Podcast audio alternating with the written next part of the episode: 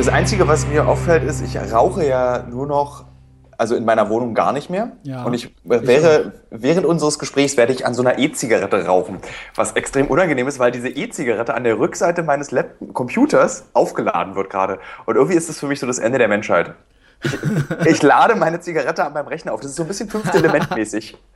Das wäre doch eigentlich schon, das kannst du doch jetzt nicht alles äh, äh, irgendwie erzählen, ohne dass ich die äh, Leute schon begrüßt habe für den Podcast. Das ist ja total, bitte. total witzig schon.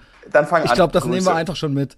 Ja, ähm, ja, herzlich willkommen zu einer neuen Folge des mächtigen Eltervox Ehrenfeld Podcasts. Diese Folge geht raus von Köln nach Berlin wieder. Er raucht schon. Ist das die schon? Ja, das Geil. kommt hier. Guck mal, ne? Das sieht ja. Ich Ganz dachte, schrecklich. Ich dachte auch da mal kurz drüber nach, als ich noch rauchte. Da war das noch nicht so angesagt. Also, Sekunde. Ja. Ähm, ja, vielen Dank fürs Einschalten, fürs Zuhören. Ähm, solltet ihr das erste Mal zuhören, kann ich nur empfehlen, diesen Podcast umsonst bei iTunes zu abonnieren und sich auch eine App irgendwie fürs Handy zu holen, äh, fürs Smartphone, falls äh, die nicht eh schon da drauf ist. Auf neuen iPhones ist die drauf. Und folgt uns auf Facebook und ge- gibt uns positives Feedback und empfehlt uns weiter an eure Freunde und die bucklige Verwandtschaft. Ich habe einen Gast heute, jemand, der noch nie bei mir war. Ja, ich glaube, ich lasse den Anfang auch direkt schon mit dran. Ähm, und ich kenne ihn eigentlich gar nicht. Und er wurde mir empfohlen als Gesprächspartner.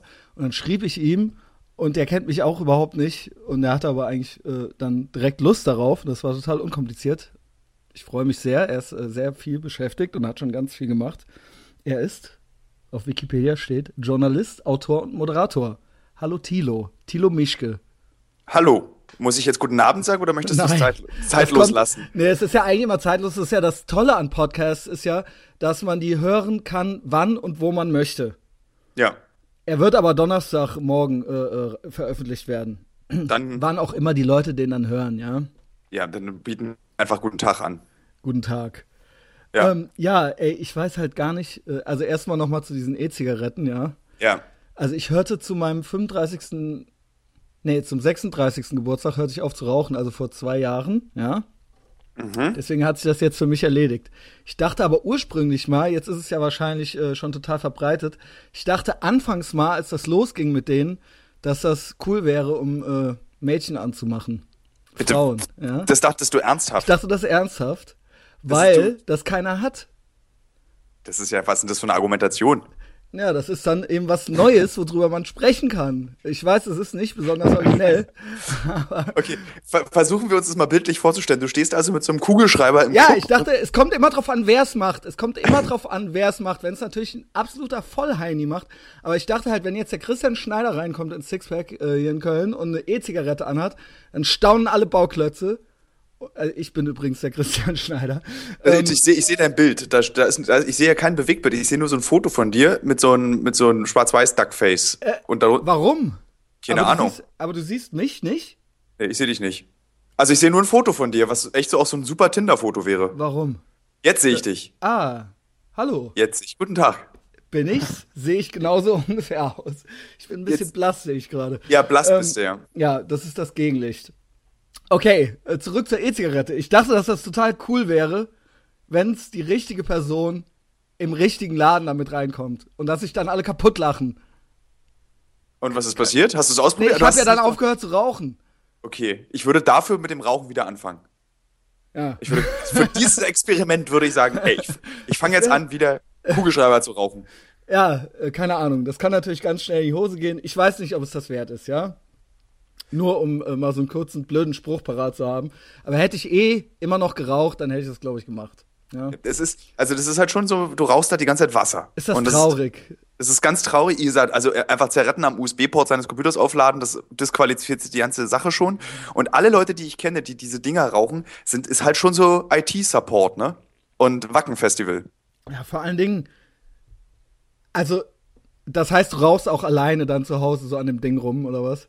Ich habe heute ist mein, um ehrlich zu Das sein, heute ist, mein, heute ist mein erster Tag, mein erster Tag E-Zigarette. Davor habe ich ordentlich was weggeballert jeden Tag und äh, ich überlege jetzt so, Ach, das wie ist dein, krieg, ah. ja, ja, das ist mir auch ganz schlecht schon, weil ich so viel, weil du, du saugst ja auch wie ein Dummer die ganze Zeit daran rum, Ich habe das du noch einfach, nie gemacht. Das ist du, du hast keine Befriedigung. Das ist, du saugst die ganze Zeit und inhalierst, ganz, bis du Schluck aufbekommst, inhalierst du. Also es äh, ist noch nicht mal wie Methadon oder Onanieren. Nee. Also, ja, okay. Also im Gegenteil. Onanieren äh, statt Sex und Methadon statt Heroin. Also ich habe beides noch nie genommen übrigens. Äh, aber ähm, Du hast noch nie onaniert. Ich habe weder Methadon noch Heroin jemals genommen. Ach so, okay. Aber onaniert habe ich natürlich äh, schon das eine oder andere Mal. Ähm, ja, ne, das ist ja als, gerade als Mann. Einfach. Kommt man da ja, kommt man da ja nicht, äh, fast eigentlich nicht drum herum.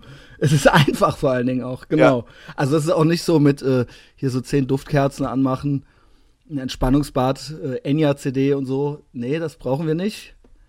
Äh, wir machen es einfach. Wir, wir, stoßen, wir stoßen uns an am Türrahmen und dann geht es eigentlich schon los. wir machen es einfach, genau.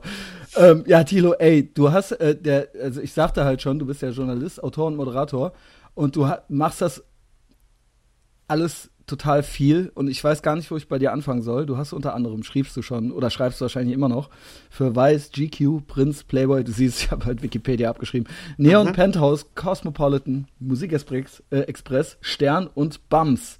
Ja. Das kann man alles auf Plusquamperfekt sehen, ne? Das ja. ist eine Seite von dir. Und dann gibt es noch Partizip 2, das ist dann dein ganzer TV-Kram, ne? Genau, TV, Werbung, alles so dieses ganze Zeug. Und da ist viel, ähm, sind viele Reportagen dabei? Ja, das ist so Galileo, kann man ehrlicherweise auch sagen. Genau. Muss man sich auch nicht für schämen. Das ist so, wir haben auch mal so ein Primetime-Format gemacht für Pro7 und alles, was wir sonst noch so machen. Also und, hauptsächlich Dokumentation, das trifft es schon ganz gut. Und ähm, du bist, also wenn ich das richtig verstehe, bist du ja eigentlich nicht nur der Moderator, ne? Du schreibst die Sachen auch und du ähm, bist da schon auch im ja. Also im Fernsehen ist im Fernsehen ja. ist es noch so ein bisschen anders, da teile, teile ich mir. Das ist sozusagen dieses Fernsehbüro, Partizip 2 sind so, wir sind so drei Leute und weil das einfach viel aufwendiger ist, als mal so eine Reportage zu schreiben, gebe ich das dann einfach innerhalb der Firma weiter und dann wird aus der Reportage eben ein 45 Minuten oder ein 12 Minuten oder ein 15 Minuten, weil du, da sind einfach, das da ist die Anzahl der Leute, die da entscheiden, weil es einfach um mehr Kohle geht, ist höher. Da müssen sich auch noch Leute drum kümmern. Mir fehlt der Nerv dazu meistens. Aber du hast schon auch die Ideen und so weiter. Also du bist jetzt nicht nur so gebucht als Moderator nee, nee, oder sowas. Das ist, ja, wir genau. machen fast alles, genau. machen wir selbst. Das wird dann schon auch klar. Mhm. Genau. Ja, und da sind halt äh, total. Und du hast zwei Bücher geschrieben. Drei schon, siehst du. Ich habe nur in zweien rumgelesen heute. Ja. Die ersten zwei. Das heißt, und das, die werfen beide eigentlich sofort die Frage auf, ob es da nicht äh, noch ein drittes geben müsste. Aber das, das, Ende, das Ende des zweiten Buchs schreit eigentlich nach einem dritten Buch, aber die Verlagslandschaft ist nicht so romantisch, wie, äh, äh, wie man sich das vorstellt. Also die sagten dann, ja, also wenn du jetzt bald mal einen Kinofilm schreibst, dann machen wir noch ein drittes Buch. Ja, dass da aber nicht schon mal irgendwie Oliver Pocher oder Till Schweiger nachgefragt hat äh, bei den Büchern. Das erste Buch war in 80 Frauen um die Welt. Genau. Und ähm, da musst du dich ständig für rechtfertigen, ja. Ich hab, ey, findest du das nicht Wahnsinn? Also, ich sag ganz kurz, worum es geht. Du hattest wahnsinnig viel Liebeskummer. Ich, es ist auch schon für dich wahrscheinlich, du kannst es wahrscheinlich schon nicht mehr hören, ne, weil es schon was älter ist. Ist okay. Ähm, okay. So vier, Jahr, vier Jahre. ja, genau, ja, ja aber ne, man will ja vielleicht lieber über seine aktuellen Sachen reden und nicht über Sachen von vor vier Jahren. aber es ist äh, ein sehr persönliches Buch. Deswegen finde ich es halt äh, interessant. Ähm, äh, ich habe heute was drin rumgelesen. Und man kann ja auch, äh, äh wenn du es, äh, als du es vorstelltest, äh, bist ja auch von Lanz bis was weiß ich wo gewesen. Und du hattest Liebeskummer und um diesem Liebeskummer zu entgehen, hast du eine Weltreise gemacht und die Wette war, 80 Frauen, mit 80 Frauen zu schlafen. Und wenn du es schaffst, zahlen es die Freunde und wenn nicht, zahlst du es. Und genau. das hat nicht geklappt. Ich, wie viele waren es dann? Äh, ich glaube, im Buch waren es 19. Ja, siehst du. Ja. Ähm, und äh, mit in die 18. hattest du dich verliebt. Ich habe halt eben noch eine Landsfolge geguckt, ja. ähm, ja, äh, und äh, das ist aber schon sowas, was doch jetzt schon so ins Kino passen würde. Oder hat da nie mal jemand nachgefragt? Das ist, ich glaube, das nennt man dieses, äh, es befindet sich im Filmlimbo. Also es wurde schon mehrere Male an verschiedene Produktionsfirmen verkauft und es wird mhm. ständig diskutiert, wer jetzt das Drehbuch schreibt. Ich habe selbst einmal angefangen, das Drehbuch zu schreiben. Dann habe ich mich so Gibt's nicht überworfen nicht über was würdest du fragen? Gibt's da nicht so Typen, die so so so wie heißt der, der für Stromberg immer schreibt und dann so äh, äh, oder auch hier nicht mein Tag und so weiter, das sind doch so Typen, die hauen, die hauen das doch hin. Das stimmt schon, aber ich wollte halt, ich wollte lernen, wie man ein Drehbuch schreibt. Deswegen hatte ich mhm. das, habe ich damit angefangen und das war auch ganz okay.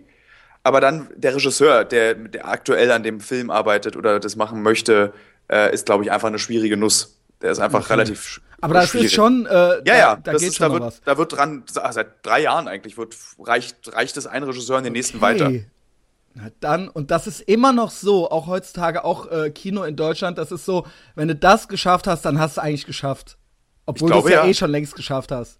Ich meine, du bist ja ultra beschäftigt. Ich kann mich nicht beschweren, was das Beschäftigt betrifft. Ich würde aber gerne mal diesen Zustand erreichen, dass ich mit so einem orangenen Lambo durch Berlin knattere oder wie meine Penthouse-Wohnung gehe. Aber diesen Zustand, das ist das ist, hat sich noch nicht irgendwie so äh, aber eingestellt. Aber du bist doch, du bist doch, äh, äh, du bist doch permanent am Arbeiten, oder?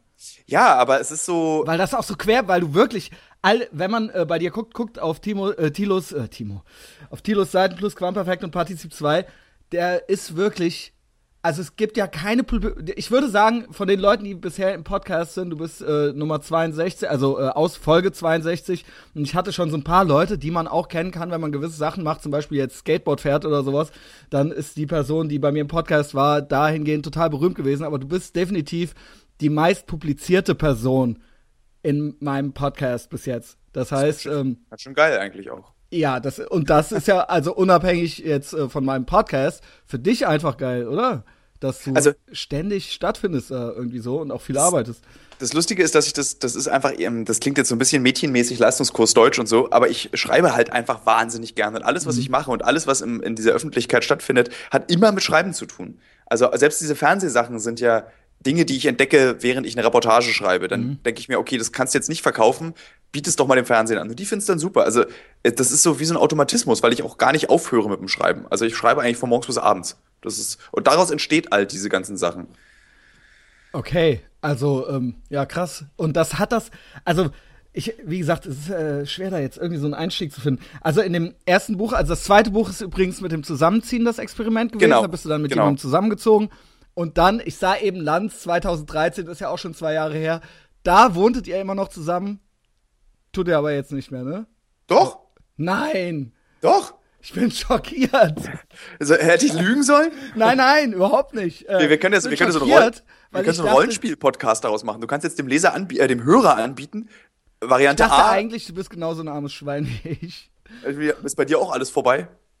Ich habe mich da völlig, ich habe mich da original mit abgefunden, dass das keinen mehr gibt. Aber auch meinetwegen, weil ich so bin, wie ich bin. Und ich habe das mit dem Zusammenziehen. Also ich las halt so ein bisschen in den beiden Büchern rum und dachte so, ach, ist ja witzig, ist ja witzig, ich kann mich da ja voll drin wiedererkennen, aber das ist vielleicht ein bisschen auch der Trick beim Schreiben, ja. dass man ja eh so schreibt, dass jeder, das ist ja wie ein Horoskop lesen. Und du pickst dir dann das raus, was dann irgendwie bei dir passt und du denkst dann so, ach krass, das ist ja bei mir genauso. und äh, in Wirklichkeit ist das halt, äh, ne, das ist dann, ja, wie ich gerade gesagt habe, das ist dann ja wahrscheinlich der Trick irgendwie so, dass da jeder irgendwie was drin finden kann oder so. Aber es gibt natürlich ganz konkrete Sachen, die man dann auch so kennt irgendwie. Und ich habe das mit dem Zusammenziehen, das habe ich wirklich echt original genauso bewusst, wie du entschiedest, dass es machst, gesagt, so das mache ich, das mache ich auf gar keinen Fall. ich meine, gut, dann kann man natürlich sagen, äh, da kam die richtige noch nicht. Ich glaube aber auch nicht. Also ich weiß auch echt nicht, was die richtige dann sein soll irgendwie so, weißt du? Also ähm, ja, und da ich geht's dann halt also, schon los. Dieses, dieses, Zusammenziehen ist echt gar nicht so schlimm, ne? Das ist so. Aber ihr seid auch zusammen auch noch. Das ist jetzt keine WG ja, ja. oder sowas. Nee, nee, wir sind richtig, wir schlafen in einem Bett. Krass. Und das ist, ich ja. finde Zusammenleben total super. Ich habe da, hab da noch keinen einzigen Nachteil bei entdeckt. Also, okay. Ich will dir jetzt also, nichts einreden. Ist, das ist so eine irrationale Angst, glaube ich. Die meisten Leute fürchten sich vorm Zusammenziehen, weil sie denken, Alter, ich kann, muss meine Eisenbahnplatte einpacken. Ja, oder meine ja. Plastikflugzeugsammlung. Oder ich muss mal, ich darf nie wieder Videospiele spielen. Oder meine Schallplattensammlung muss weg. Das ist aber Quatsch. Ich meine, irgendwie, das ist so. Ich glaube, das ist bei mir nicht, ich glaube, es ist eher. Ich glaube, ich glaube, ich würde dann keine Luft mehr kriegen. Also ich weiß es nicht. Aber okay, äh, genug ja. von. Aber äh, ich meine, keine Ahnung. Ich kann auch gern noch mehr von mir erzählen. Ich habe das hier alles schon tausendmal erzählt, deswegen äh, ich weiß nicht, ob das dann nicht langweilig wird oder so. Aber ähm, ja, das ist ja krass. Und das dritte Buch geht da aber nicht dann nochmal drüber. Das dritte, es gibt ein drittes Buch, es gibt ein Exposé fürs dritte Buch, aber ich muss ganz, dann. Ähm, ich muss ganz ehrlich sein, ich habe gerade keinen Bock auf ich. Also sozusagen, ich möchte, möchte kurz mal von mir selbst zurücktreten und einen Roman schreiben, der nichts mit mir zu tun hat, sondern einfach mit einer anderen Person. Ach, aber Fantasie dann oder was? Äh, du, die, die ersten beiden Bücher sind auch Romane, also die, die, die Kategorie heißt erzählerisches Sachbuch. Ähm, okay, okay. Ja, ja. Aber äh, so also ist das ja auch bei Filmen und so weiter. Und trotzdem ist dann die Hälfte irgendwas, was irgendjemand schon mal irgendwie erlebt hat. Also das stimmt. Äh, und das, das neue Buch, was ich gerade anfange, ist auch, es ist ein Roman, aber ich weiß zu wenig über die Begebenheiten, was dort passiert ist, als dass ich sagen könnte, es ist irgendwie Sachbuch. Es ist eine ah. wahre Geschichte. Aber der Anlass für das Buch ist eine wahre Geschichte, eine sehr dramatische. Erzähl. Und da kann ich nicht. Oh, Tut schade. mir leid. Es geht um, es geht so ein bisschen um Pubertät und der, der Roman soll werden so Coming of Age, also sozusagen dieses also, Erwachsenwerden. Da fand es ja mein Lieblingsdeutsches äh, in der Richtung, äh, so aus neuerer Zeit, ist äh, eigentlich Dorfpunks. Das ist, Von Rocco Schamoni, kennst ja, du das? Ja, das, das hat ewig her. ja, aber so, habe. also neuer meine ich jetzt so, dieses Jahrtausend, ja, da gibt es ja. bestimmt noch Sachen von vor 50 Jahren oder so, aber sowas, woran man sich jetzt hier noch so erinnern kann. Das ja. finde ich Coming of Age mäßig, ich meine, gut, okay, vielleicht alle sagen ja eigentlich Chick. Ich glaube ja, Chick ist der kleine Prinz des 21. Jahrhunderts. Das meistzitierteste Buch und meist verschenkste Buch. Chick? Ja, dieses äh, von Hermsdorf, dieses, äh, kennst du nicht? Nein. Äh, mega Bestseller. Ich muss sagen, ich bin ultra der, das ist ja auch so ein bisschen Heini-mäßig von mir. Ich bin ultra der Snob, was deutsche Populärkultur angeht. Das bedeutet also, was? Dass ich hörst, fast ausschließlich hörst, amerikanische Sachen konsumiere. Ah, ich dachte, du hörst nur Kraftwerk und da hört es bei dir auf. Ja, da, so ist es ungefähr, weißt du? Und deswegen auch, ähm, ich wusste auch gar nicht so viel von dir, obwohl ich jetzt ultra viel recherchiert habe, recherchierte, ähm, weil ich gar nicht so viel Fernsehen gucke. Also ich habe auch so Snap-mäßig halt, ne? Ich weiß nicht, das klingt dann immer direkt so, ah, ich gucke äh, nur Arte und sonst nichts und so weiter. Ich gucke aber echt, also seit jetzt hier, äh, ne, äh, äh Netflix. Net ja, genau. Und da gibt man dann irgendwie so seinen Ami-Code ein und dann kann man all dieses, diesen amerikanischen Katalog sich angucken und dann kriegt man irgendwie nichts anderes mehr mit. Und ich habe hier äh, meine Medienblase mir gebastelt. Ich, du, Netflix ist eh das Ende des deutschen Fernsehens. Netflix und äh, heißt Amazon Prime. Weil jetzt hast du, weißt du, wir hatten halt früher YouTube, da läuft nur Scheiße. Ja. Ja, ich finde, also ich, weiß, ich, ich habe mich noch nie, lass mal, lass mal heute Abend YouTube gucken. Das macht man, wenn man total besoffen in der Küche irgendwo sitzt und gar keinen Bock ja, mehr hat. Ja, okay, aber es gibt da ja schon auch längere Dokus oder sowas, die man da jetzt finden kann. Ja, ja, hör mir auf jetzt hier mit Zeitgeist und diesem komischen Verschwörerscheiß. nein, mal, hast nein, nein. Hast du gesehen? Auf YouTube? nee, äh. nein, nein, mit sowas habe ich, nein. Sowas meine ich doch nicht. Ich meine jetzt schon Sachen, die dann irgendwann mal im Fernsehen liefen oder so, äh, in äh, irgendeinem Land in den USA ja. oder so und die dann da einer auf YouTube hochgeladen hat. Ja, nicht, ich meine jetzt nicht hier so 9-11 was an inside job und so weiter. also, okay. Chemtrails, Chemtrails und da ist äh, Mikroplastik, genau. alles drin. Mach doch da mal was drüber, Tilo. Ja, ich tu, das ist große Bedrohung für die Menschheit, ne? Geht mit den Chemtrails da. Aus seinem Mund kommen gerade welche raus. Tatsächlich, tatsächlich rauche ich wirklich Chemtrails, weil das ist ja, ich habe da vorhin drüber im Auto nachgedacht. Also ich habe Plaste im Mund und der Hitze die extrem schnell, extrem heiß. Und dann rauche ich ja verbranntes Plastik. Aber es ist, weißt du was, in den USA, und jetzt kommt, weil ich so ein ähm, USA-Medienstop bin, ich höre zum Beispiel äh, auch ständig nur amerikanische Podcasts und da gibt es eine riesen Diskussion im Moment mit diesen Dingern, die sollen jetzt, also mit diesen äh, E-Zigaretten, in New York sind die nämlich jetzt zum Beispiel auch verboten oder sollen verboten werden oder irgendwie sowas. Und es gibt eine Riesendebatte um, also es gibt ja First-Hand Smoke, das ist dann aus, also ja. Normal. Dann Second-Hand Smoke ist quasi Passivrauchen. Und für Third-Hand Smoke gibt's noch keine deutsche Übersetzung. Aber das gibt's jetzt in den USA auch. Und zwar ist das der Rauch, der dann zum Beispiel in den Gardinen ist, während du zwei Tage vorher da geraucht hast. Und dann kommt einer in die, ins Zimmer rein und muss dann muss das dann riechen, dass da vorher mal einer drin geraucht hat. Und das ist okay. dann in den Gardinen in der Tapete. Und das wird jetzt auch, das ist jetzt auch verboten. Ich glaube, ich habe in meinem ganzen Leben insgesamt bestimmt schon 1000 Euro ausgegeben für heimlich in Hotelzimmern rauchen in den USA. Siehst du? Ja, und ich bin dieser Third-Hand-Smoke, äh, weißt du, so, und dann, weißt du, dann mache ich das auch mit großem Vergnügen. Ich rauche dann und lege meinen Mund wie so ein alter Wels, lege ich dann auf so ein Kopfkissen und atme direkt in das Kopfkissen rein. Ich kann, ich rauche nicht mehr. Ich habe früher immer nur geraucht, weil es, äh, ja, es gilt ja quasi als wissenschaftlich erwiesen, dass Raucher cooler sind als Nichtraucher. Und außerdem, äh, ähm, äh, war das, ist das natürlich auch sowas, dass man sich ja so konditionieren kann. Ich war immer sehr oft besoffen, betrunken. und ähm, sobald ein Tropfen Alkohol meine Lippen berührte, kennst halt ja, ne? Ja. Äh, muss man natürlich sofort auch anfangen zu rauchen. Und das habe ich mir abgewöhnt, ja. Das, das Geile war, ich habe mich genau gegenteilig konditioniert. Also ich trinke extrem selten Alkohol Ja, und rauche trotzdem die ganze Zeit. Das ist doch scheiße. Total. Ich nehme keine Drogen, kein Alkohol, nichts. Das ist das Sinnloseste überhaupt. Nur Rauchen. Ja. Das ist das Sinnloseste von allen Sachen überhaupt.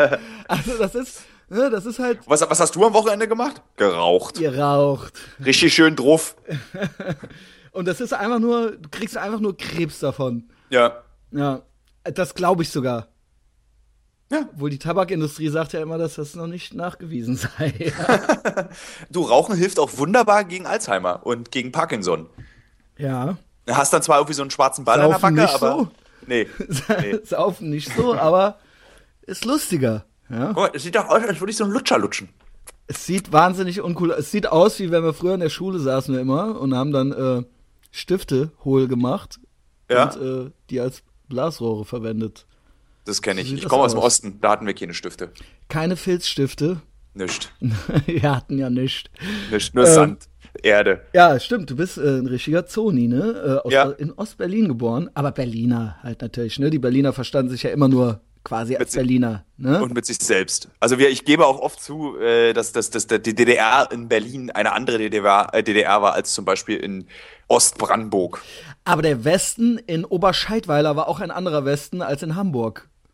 Das kann ich mir vorstellen. Wie war das denn? Und Ich weiß nicht mal, wo Oberscheidweiler Ja, ist. siehst du, da kommt, äh, äh, kommen Großeltern von mir her, oder kamen die her, als die da noch lebten. Und meine Mutter, äh, nee, mein Vater wurde da geboren. Und das hat 100 Einwohner und ist in der Eifel. Und das ist auch ein anderer Westen als Köln, München oder, oder Hamburg. Obwohl, ich stelle mir so einen Eifelwesten, stelle ich mir mal, also so, so ein, das stelle ich mir schon ganz gut vor. Da gab es immer Marmelade. Ja, das ist finster. Da gab's Marmelade, da gab's Marmelade, aber da hinter den Gartenzäunen, ich weiß nicht, da hat sich, glaube ich, Finsteres abgespielt. Wie das auf so Dörfern halt so ist, weißt du? so, so Kellerleben. So, da Also, unten ja, genau, so Da Fritzel. unten ist mein, mein, mein SM-Keller und die Kindergartengruppe habe ich in den anderen Keller eingesperrt. Josef Fritzel mäßig. Ja, ey, dann lass uns doch gleich bei dir ganz von vorne anfangen. Ja. Und zwar nämlich in dem einen Buch, in 80 Frauen um die Welt, da erzählst du auch so ein bisschen von deiner, äh, oder was du so für ein Kind, und da sehe ich nämlich Parallelen jetzt zu mir. Jetzt kommt's. Jetzt halt ich fest. Ich bin gespannt. Also, dicklich, ehrlich und andere verletzen. Ja. Ja, da War denk ich- meisterlich war ich da Da drin. denke ich, also, hat er mir zugeguckt, ja? Er, ein kleiner, leicht dicklich halt. so Und- moppelig. Ja, so, also nicht so, es gab ja immer in der Klasse noch so einen richtig fetten, so. Ja, weißt der, der, war aber so hartfett. Also die waren genau, so, die aber waren ich so, war so, schon so Babyspeck Genau. voll halt, so, ne? So, so, weißt du, immer wenn das T-Shirt hochgerutscht ist, irgendwie im Sportunterricht Ja, hast du dich geschämt. Ja, genau. Ja, ja, siehst du, jetzt sind wir schön schlank. Ja. Ähm, so, und das mit dem ehrlich, auch dieses, äh, äh, da hast du geschrieben, ähm, ehrlich sein, damit, also quasi so Flucht nach vorne, ne? ja. und ähm, das Verletzen. Ja, dieses, äh, bevor einen andere verletzen können. Und das, ich meine, auch äh, vielleicht, äh, wie ich eingangs sagte, vielleicht ist es ja echt so, dass, äh, vielleicht hat das jeder. Ja, ich weiß es nicht. Ich weiß immer nicht, ob ich völlig von einem anderen Planeten bin oder ob nicht eigentlich alle so sind, ja. Ich glaube fast, also was meine Theorie auch beim Schreiben ja oft ist, ist, ist dass viele so sind. Das ist so ähnlich, stell dir vor, Ja, viele sind so genau. Du, da gibt's ein gutes Gefühl. Ich glaube, das habe ich in einem der beiden Bücher auch geschrieben, was das beschreibt. Als du mit zwölf zum ersten Mal masturbiert hast, dachtest du, du bist der einzige Mensch auf der ganzen Welt, der sowas macht. Nein! Und du kannst dich mit niemandem darüber. Also zumindest, du bist der einzige Mensch, der in, deiner in deiner Klasse oder so. Du weißt halt, hab- niemand. Das Erzähl. war das Thema. Also Wirklich? auf jeden Fall. Also ich bin sogar, glaube ich, rumgerannt im siebten Schuljahr und habe alle, ich wollte von allen einzeln wissen, ob die sich jetzt schon mal eingehobelt haben oder nicht. Das passt zu diesem direkt nach vorne. Ja, genau. Äh, Entschuldigung, liebe Frau Lehrerin, ich möchte ganz kurz der Klasse mitteilen, ich habe gestern meinen ersten Orgasmus gehabt. Ich, ja, das Ding ist, man las ja schon, gut, ich weiß nicht, du bist ein paar Jahre jünger als ich und das kann natürlich, in dem Alter können das natürlich entscheiden. Also, als ich zwölf war, warst du, glaube ich, acht oder so und das ist dann natürlich schon nochmal Ja. ein Unterschied so, ähm, der jetzt nicht mehr äh, so zum Tragen kommt. Aber, ähm, aber in dem Alter ja schon. Und ähm, ich weiß nicht, ob du, warst du dann noch im Osten oder nicht? Warte mal, mit acht war ich noch im Osten. Okay. Meinen ersten Orgasmus hatte ich aber im Westen. Genau, das ist dann nämlich die Frage so. Ähm, man las eben als Kind die ganze Zeit schon Bravo, ne? Ähm, und ich weiß nicht, ob du dann schon die Bravo hattest oder Ah, nicht. bei mir war das total easy. Ich wurde irgendwie mit vier aufgeklärt oder so. Also ich war, ich das wusste, bei, schon. Das Ja. schon. Nur, dass halt, meine Eltern haben mir nicht das Wichsen beigebracht. Also, Nee. die haben mir halt gesagt, wo die Kinder herkommen, aber die haben nicht gesagt, hier, wichs dir doch mal einen oder sowas, ja. Also, das haben die halt nicht gesagt. Du Und hast gerade erzählt, dass du aus einem 100-Seelendorf kommst. Ich habe keine Nein, Ahnung, nein, nein, da nein, nein. Meine Großeltern und meine Eltern kommen daher. Ich Ah, komme da okay. nicht her. Ich komme aus der Großstadt. Ich komme aus 120.000 Einwohner Koblenz, ja. Ah, okay. Gut. Das ist ja immerhin, ja, immerhin. Also das ist ja kein Vergleich mit der Eifel, ja. Also Nee, es ist natürlich trotzdem Kaff, aber ähm, das ist nicht vergleichbar mit einem Kaff, äh, das 150 Einwohner hat. Und das ist nämlich wirklich nochmal eine andere Nummer dann so. Da war ich halt in den Osterferien dann mal oder sowas, ne? Daher kenne ich das halt. Ähm, aber dann liest man halt die ganze Zeit die Bravo und kommt die ganze Zeit schon so ein bisschen unter Zugzwang, weil das war ja das Einzige, wo man quasi Zugang hatte zu äh, irgendwas Sexuellem in dem Alter. Liebe, Sex und Zärtlichkeit war ja so eine Rubrik da, ne? Die kenne ich, kenne ich, kenne ich gut. Genau. Und da war quasi ständig stand da drin, dass das, dass man sich nicht schämen muss und dass es völlig okay ist, zu wichsen. Ich fand- mach das doch ruhig und so weiter. Aber ich fand immer dieses Liebe, Sex und Zärtlichkeit, das hat echt so eine ganz verwirrte Sexualität irgendwie so. Mit diesem, die, diese Art, wie, ich meine, das haben ja Erwachsene geschrieben. Und das fand Ja. ich immer schon total pervers, dass irgendwelche Erwachsenen so tun, als Ja. wären sie irgendwie so zwölf. So, Otto, Ja. Otto, bei mir kommt vorne was raus. Und das ist dann immer so die Art, wie darüber geschrieben wurde, ist so, Alter, so hat doch keiner, kein Mensch Das hat ist nämlich so, das, was mich auch irritiert hat. Und ich dachte dann, naja, okay, dann wird jetzt mal gewichst halt irgendwann so, ne? Beziehungsweise man macht das ja auch als kleiner Junge schon. Also, Ja, ja. ne, man zuzelt sich ja immer so ein bisschen dran rum und denkt sich nicht viel dabei. Das ist natürlich nicht offiziell quasi schon onanieren, aber es ist ja auch irgendwie was, man interessiert sich halt für sich so, ja. Und ähm, ist mit sich halt so beschäftigt. Und irgendwann sagen mal die Eltern einem immer so, nee, lass das mal, ey, wir machen jetzt ein Foto, tu mal die Hände da weg und so weiter, weißt du. Und irgendwann schnallt man das auch. Und, äh, in, erst hat man ja so eine Phase, wo man sich denkt, was wollen die von mir? Warum? Warum soll ich das jetzt hier lassen und so weiter? Weil man überhaupt keine Scham hat. Und dann irgendwann lässt man es und dann irgendwann liest man dann äh, äh, immer weiter in der Bravo. Und dann macht man es die ganze Zeit, aber man hat es ja noch nie erlebt, das eigentliche, ja? Den eigentlichen. Also irgendwann der eigentliche Orgasmus, dafür gibt's ja auch ein erstes Mal halt so, ja? Ja, ja. Und man weiß jetzt, man weiß ja nie, ob man das jetzt schon hatte oder nicht. Beziehungsweise, wenn man den hat, als man den dann das erste Mal hatte, wusste man es, okay, das ist das jetzt, ja? ja. Ähm, willst du auch, wenn du was sagen willst, Tilo? Ich höre dir nur aufmerksam zu. Und, äh, Ja, genau. Da, bei diesem Bravo, ich glaube auch, dass die Bravo zum Beispiel, die hat ja immer dann von diesem äh, feuchten Traum, haben die ja immer da geredet. Gut, Und den habe ich ja heute noch. Den, den kenne ich zum Beispiel, ich kenne niemanden, der einen feuchten Traum hat. Die meisten haben halt irgendwie so, ja, die meisten haben halt als mit neun angefangen, irgendwie sich irgendwie selbst zu befriedigen. Und da haben die natürlich sich den feuchten Traum geraubt, weil sie einfach. Der, Also der, ich habe auch, glaube ich, in dem Alter schon, ich glaube aber tatsächlich, dass bis zum Abschluss kam, das dauerte noch was. ja, so elf, zwölf. Ich glaube bei mir eher sogar 12, 13. Spät. Siehste, ich bin, äh, ich war auch immer so ein kleiner, kleiner, dicklicher Junge. Ich habe gerade für die Jolie eine Kolumne über dieses Onanieren Ja, erzähl, geschrieben. erzähl. Weil Äh, das ist also- eines meiner Lieblingsthema. Themen. Geschle Geschlechtsverkehr. Nee, überhaupt, also ja gut, all diese Sachen. Ich meine, deine ja auch, ne? Ich meine, schreibe viel über Sex, ja, Genau, du schreibst sehr viel über Sex, Playboy, äh, steht hier Penthouse und so weiter, aber auch die anderen Sachen, auch die Sendungen, die du machst, es ist ja immer auch irgendwie äh, so ein Aufhänger, sage ich mal. Lustigerweise, also bei Galileo natürlich nicht, aber sozusagen diese größeren Sachen waren immer auch was mit Sex. Ich glaube, weil ich einfach da so auch kein Schamgefühl kenne, darüber zu reden, weil ich mich so frage, Alter, jeder hat einen Pimmel, jeder hat eine Muschi. Es ist so egal, es ist mir so Mhm. Genau. schnurz. So. Genau, und es ist im Endeffekt auch das, es ist ja irgendwo auch der Sinn des Lebens so, ne? Also ich meine, unterm, ja, unterm Strich ist ja alles, was wir irgendwie machen, primär oder sekundär, irgendwie damit verbunden. Ja, ja.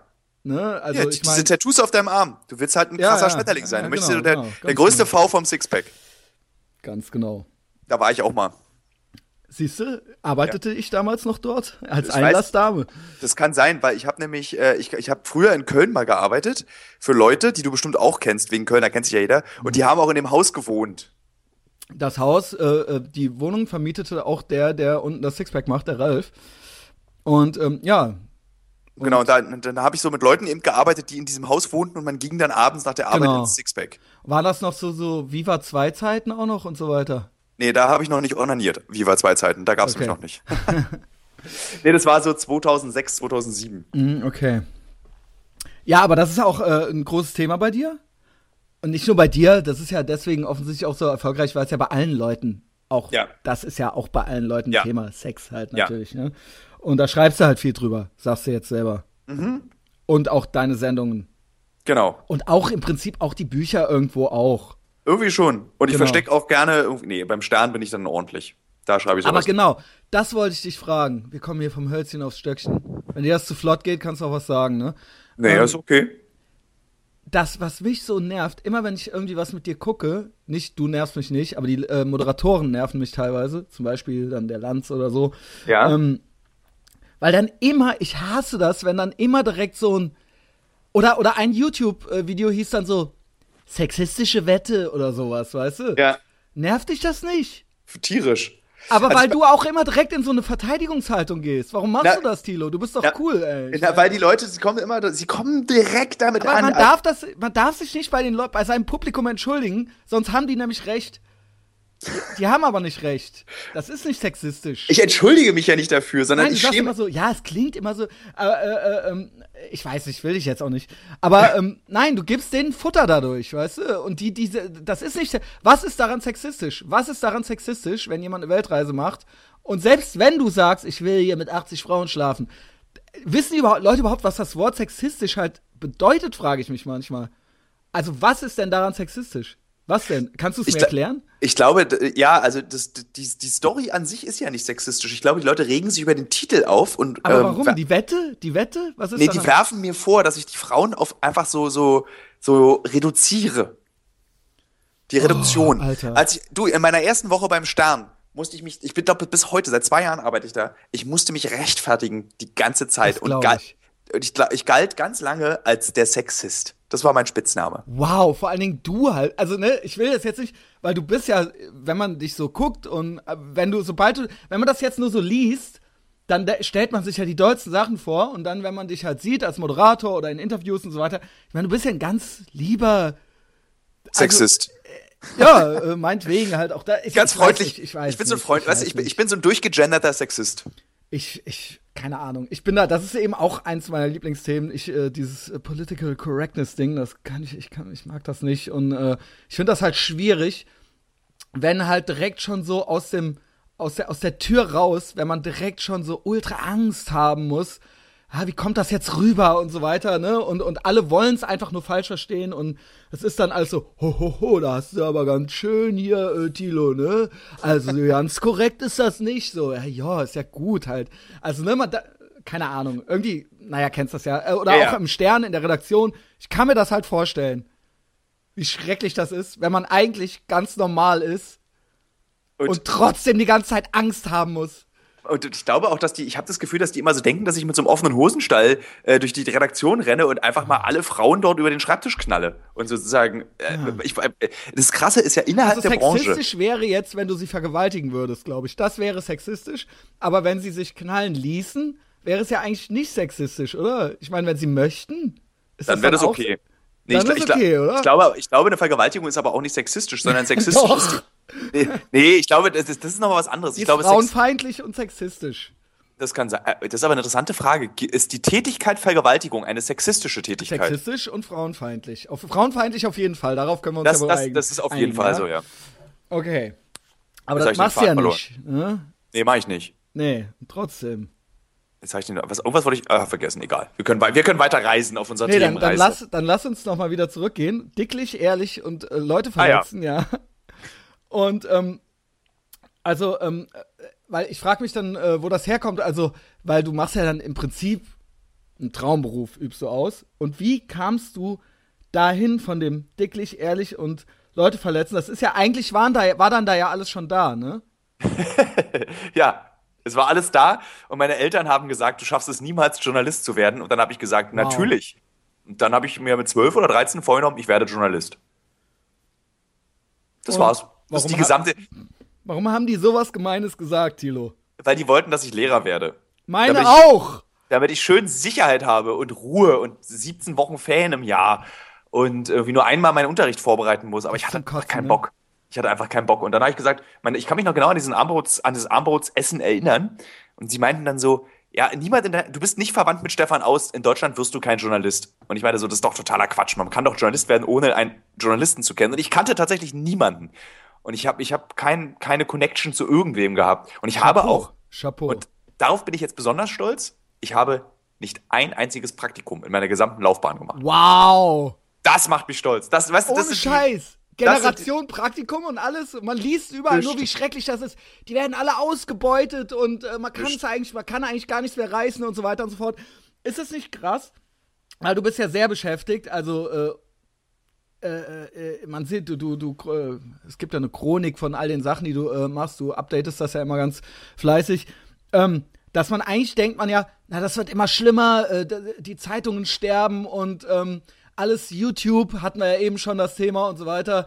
Ähm, kann man überhaupt noch Geld, ist das nicht eh nur noch schon so, so eine romantische Idee, Journalist zu sein? Oder ähm, äh, kann man das, kann man das, äh, hat deine Eltern im Endeffekt nicht recht. Ich meine, du hast natürlich alles richtig gemacht und hast es geschafft, aber würdest du jetzt nicht deinem Kind sagen? Auf gar keinen okay. Fall. Wenn mein, wenn mein Kind Journalist werden will, du schaffst es halt. Das ist halt, das ist genauso, als würdest du zu jemandem sagen, Alter, werd bloß nicht Pianist. Ich meine, wenn du dich entscheidest, Pianist zu werden, dann kannst du damit auch Kohle verdienen. Und du musst die Entscheidung halt treffen, ich möchte gerne mit meinem Beruf Kohle verdienen. Mhm. Du kannst natürlich irgendwie so 100 Jahre für die Intro schreiben und dann bei eBay die CD-Rezensionsmuster versteigern, mhm. damit du davon irgendwann nach 50 Mustern deine Miete bezahlen kannst. Aber so habe ich wieder. die Intro ist hier um die Ecke. Ich weiß, ich weiß. äh, ich habe nie, nie habe ich das eben so gesehen, sondern ich habe mir wirklich auch gesagt, ich will damit Geld verdienen und ich will davon leben. Und dann kannst du halt einfach nicht für 30 Euro eine Videospielrezension schreiben. Und dann habe ich auch ganz früh entschieden. Aber wie ging das? Was war dein erster dicker Job, wo du gesagt wo, also, wie hast du das geschafft, ohne Praktikum irgendwo zur Tür reinzukommen und zu sagen, ey, pass mal auf, äh, wir drehen jetzt hier einen Beitrag, äh, das kam später erst. Ja. Fernsehen kam viel später erst. Es war, also du fingst an bei Spiel Videospielen, ne?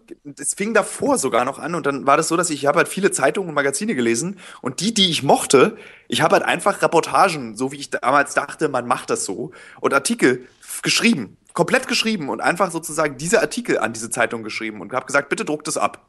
Geil. So also ganz, ganz naiv. Und auch damals, die Neon war ganz neu, ganz jung war die. Und habe einfach der Neon irgendwie so Artikel geschickt über so äh, Entscheidungen. Das war, ich kann mich erinnern, das war Geil. mein erster, erster Schwarz, einfach Artikel geschrieben. Da ist mir aufgefallen damals irgendwie so, was mache ich jetzt? Studieren?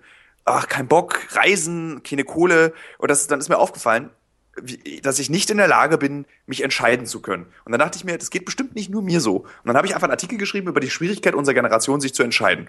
Und dann habe ich diesen Artikel geschrieben, ich glaube irgendwie so, keine Ahnung, 10.000 Wörter, weil ich auch überhaupt nicht wusste, wie lang ein Artikel ist. Ich wusste das ja alles nicht. Und habe das abgeschickt und dann kam als Antwort, vielen Dank, lieber Thilo Mischke, wir wissen nicht, wer du bist, aber das kann man so nicht drucken, aber wir finden das Thema gut.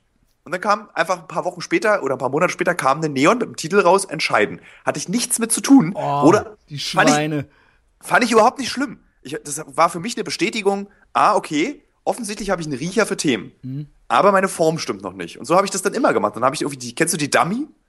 Nein. Das ist so eine Zeitung, die jede Ausgabe sich neu erfindet. Und die fand ich total geil. Und dann habe ich denen einfach geschrieben, ich würde gerne für eure Dummy schreiben, was ist denn die nächste Ausgabe? Und dann meinen die Spaß. Dann habe ich einen Artikel geschrieben, weil ich damals Japanisch studiert habe über warum Japaner Dinge lustig finden, die wir überhaupt nicht lustig finden.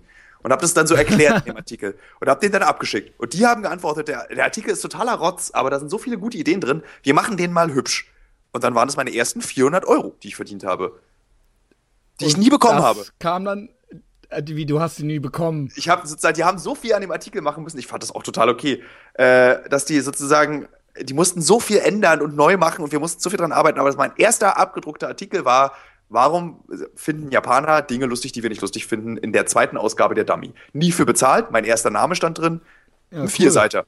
So, und das Ding hat mich mit einem Selbstbewusstsein ausgestattet, bei dem ich dachte so, geil, wenn das so klappt, mache ich jetzt einfach weiter. Und dann habe ich einfach allen Zeitungen, die ich gut fand, Artikel geschickt. Und irgendeine schrieb dann mal, Junge, willst du nicht ein Volo? Deine, deine, deine Artikel sind Kraut und Rüben, aber die gefallen uns. Und dann hatte ich ein zweijahres Volontariat und da wurde ich zurechtgestutzt, aber ordentlich. Und da lernt man auch ein paar Leute kennen noch. Und genau. So. Und so fing das dann. Und dann darüber und dann da geschrieben und dann nur noch. Und dann habe ich irgendwann festgestellt, okay, das Schönste, was es gibt, sind Reportagen. Und ich schreibe jetzt einfach nur noch Reportagen. Und ich mache immer so, so ein schmal, so, so, so ein Grad nach dem Volo, habe ich entschieden. Ich arbeite für die Werbung, also mache so für Kundenmagazine, mhm. schreibe ich Artikel. Genau. Und dann hatte ich meine erste Redaktionsstelle bei der Weiß für 300 Euro im Monat 2006 bis 2008. Weine. Aber es war so geil. Ja. Es war so eine geile Zeit bei der Weiß und immer noch keine Drogen genommen. Völlig drogenfrei. Auch so nie eine, gemacht? Ich also aus Versehen mal. Ich habe irgendwie mit 16, nee, mit Absicht habe ich mit 16 mal Ecstasy genommen mhm. und habe halt einfach die, das war so Love Parade 1998. Mhm. Da lebte ich in Berlin. Ja? Ja, irre, ne? Ja. 98, 99, 2000. Genau. Okay. Also Ecstasy gekauft, Dealer kam vorbei, 20 Mark damals, hatte aus einer Socke holte er sich dann morgens um fünf beim, beim, wie hieß das, dieses No UFOs oder No UFO, ich wusste gar nicht, wie das hieß, äh, holte so eine grüne Tablette raus mit einem toten Kopf drauf, geschluckt, direkt zehn Minuten später 20 Liter Wasser gekotzt, weil ich meine, ich hatte natürlich die Ratschläge meiner Eltern im Kopf. Junge, Junge, wenn du Ecstasy nimmst, Hydrate, ganz viel Hydrate. Ganz viel trinken und dann einfach so schon vor, vor meiner ersten Tablette irgendwie so acht Liter Wasser getrunken. Und äh, ja, und dann direkt wieder ausgekotzt, Ecstasy genommen, nach Hause gefahren mit der U5 ins Bett morgens um sechs. Das war meine Ecstasy-Erfahrung. Ach, hast du es gut. Sisse? Ja. Dafür rauchst du, ja? Dafür rauche ich.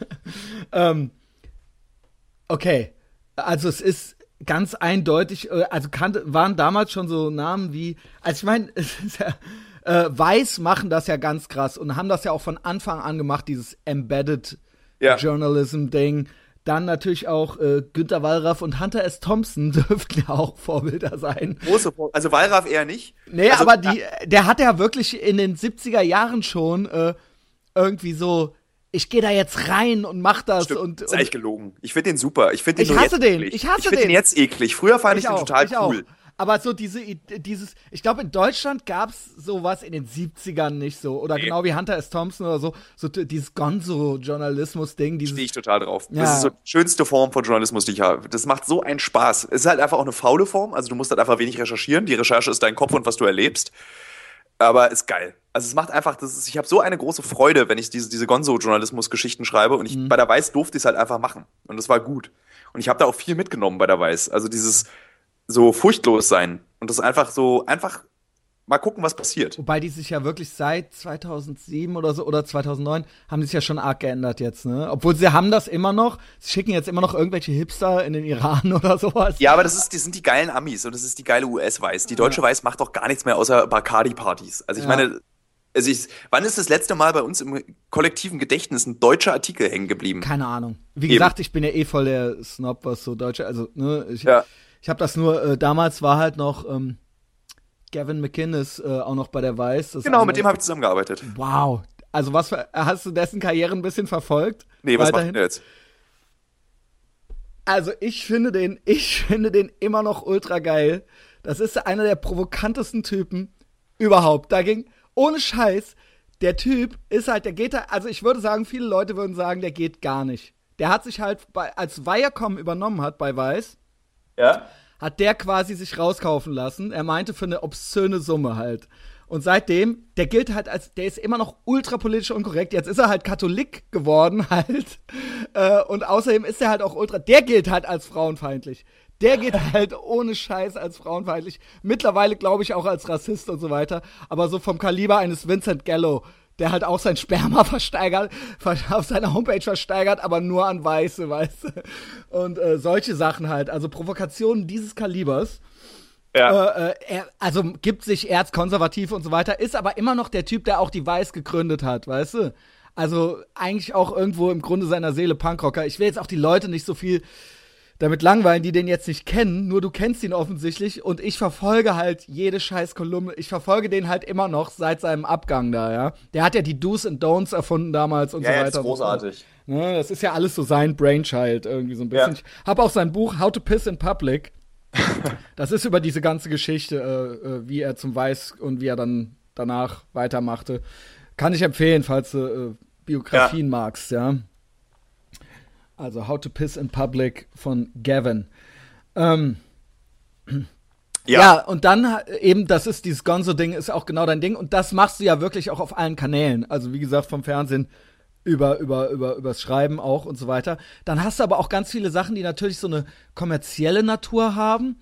Ähm, da frage ich mich, und da habe ich mir dann auch Sachen angeguckt, da frage ich mich teilweise, wie hältst du das aus? da kann ich mir echt nur vorstellen, wie das teilweise in den Redaktionsräumen oder was weiß ich wo äh, abgeht, weil das muss dann natürlich alles auf so ein so dass es jeder mag verträgliches Ding teilweise gebracht werden, wie bei Galileo oder so. Da gibt es einfach so einen gewissen Ton drin, der ist eben ja. einfach so. Das, ja. das ist jetzt, kannst das du jetzt nichts für. Das ändert sich aber gerade. Also am Anfang war das wirklich so, da gab es dann so Anrufe von Galileo aus der Redaktion in München, dass ich bitte nicht so München sein, äh, nicht so Berlin sein sollte. Und ich meine so, Aha. alt, was soll, was ist denn, was ist denn bitte Berlin? Soll ich dann irgendwie so, so, so hip? Keine Ahnung. Und es ändert sich aber, weil so, so die Leute, glaube ich, jetzt immer mehr so Schiss vor YouTube bekommen und da ist ja auch das Argument immer, Ja. äh, YouTube ist authentisch, wir müssen jetzt authentisch sein. Und Echt? jetzt müssen, das Geile ist, jetzt fangen aber die ganzen, also sozusagen, jetzt, ich beobachte das nicht bei Galileo, sondern generell im Fernsehen, jetzt üben Moderatoren authentisch sein. Geil. Und das finde ich ziemlich krass, irgendwie so. Geil, wie. Hast du schon mal mitgeübt oder äh, wie kann Nee, sich das dann ich, vorstellen? ich bin halt kein Moderator. Das ist das große Glück, dass ich eben nie bist ja Moderator werde. Ich wollte nie Moderator werden. Ich bin da so reingeschlittert. Und deswegen habe ich da auch keine Absicht, irgendwie mich zu umzumodeln. Nee, okay, klar. Ja. Es ist ja eben auch, äh, ich sag jetzt mal, äh, ohne den Podcast jetzt zu viel zu thematisieren, aber das ist ja auch so der große Erfolg, zumindest in den USA, der, des Podcast-Formats, dass es eben so eine total echte Geschichte ist. Ja, und die Leute wollen eben, und das ist ja überall das Zauberwort, Content, Content, Content und eben auch echt, echt, echt. Es muss Ja. echt sein. Die Leute wollen was Echtes. Ja, es muss gar nicht unbedingt äh, äh, perfekt sein. Hauptsache es ist echt. Und die Leute haben irgendwie das Gefühl, dass sie äh, äh, nichts, nichts äh, manipuliertes oder sowas kriegen, ja. Wobei das Ja. natürlich trotzdem auch manipuliert ist. Selbst wenn wir jetzt hier nur so reden, wir wissen ja, dass wir aufgenommen werden. Allein das. Ja, irgendwann dann vergisst, also hättest du es jetzt nicht gesagt, man vergisst es wieder. Also ich konzentriere mich die ganze Zeit auf deine unruhigen Bewegungen vor der Kamera. Ja, ich habe also also, also angeblich habe ich halt ADHS im Erwachsenenalter. hatte ich auch als Kind bis heute. Siehste, das geht doch nicht weg. Da, du, da gibt's einen schönen Tipp von meinen Eltern. Setz dich auf deine Hände. Soll ich das mal machen? Mann, setz dich auf die Hände. Okay. okay. Ja, Ja, ja, so wird man erzogen, ne? das war, ich wurde gar nicht erzogen, ja. Magst du deine Eltern? Sehr. Okay. Das ist auch schon wieder. ein- Doch, ich, ja. Nee, sehr. Ich habe ein Ja, sehr okay. enges Verhältnis zu meinen Eltern, zu meinem Vater. Obwohl die dauernd gesagt haben, ey, du schaffst, du, das wirst du nie schaffen. Das war ja so ein Trick, glaube ich. Von mein, besonders, also mein Vater hat immer geflüstert, du schaffst schon alles, was du willst und ich bin stolz auf dich, aber meine Mutter hat so, sie war schon eine ganz harte Triezerin. Also ich wurde auch echt hart getriezt in meiner Geschwister noch? Kindheit.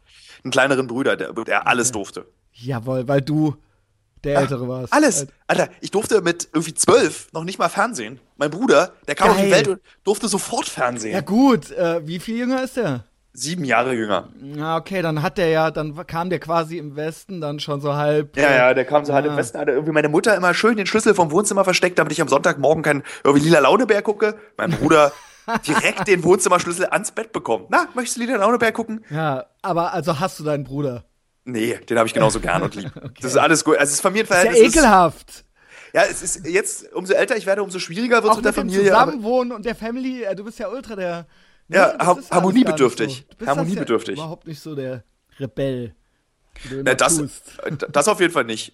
Da, also sozusagen, na obwohl, nee, ich mache mir einfach keine Gedanken. Also ich will sozusagen mit dem Zusammenleben, ich will ja auch niemandem und irgendwas entsprechen, sondern ich probiere einfach das aus und wenn es mir gefällt, zieh es durch. Und solange es mir es gefällt, ist es super. Und es gefällt mir.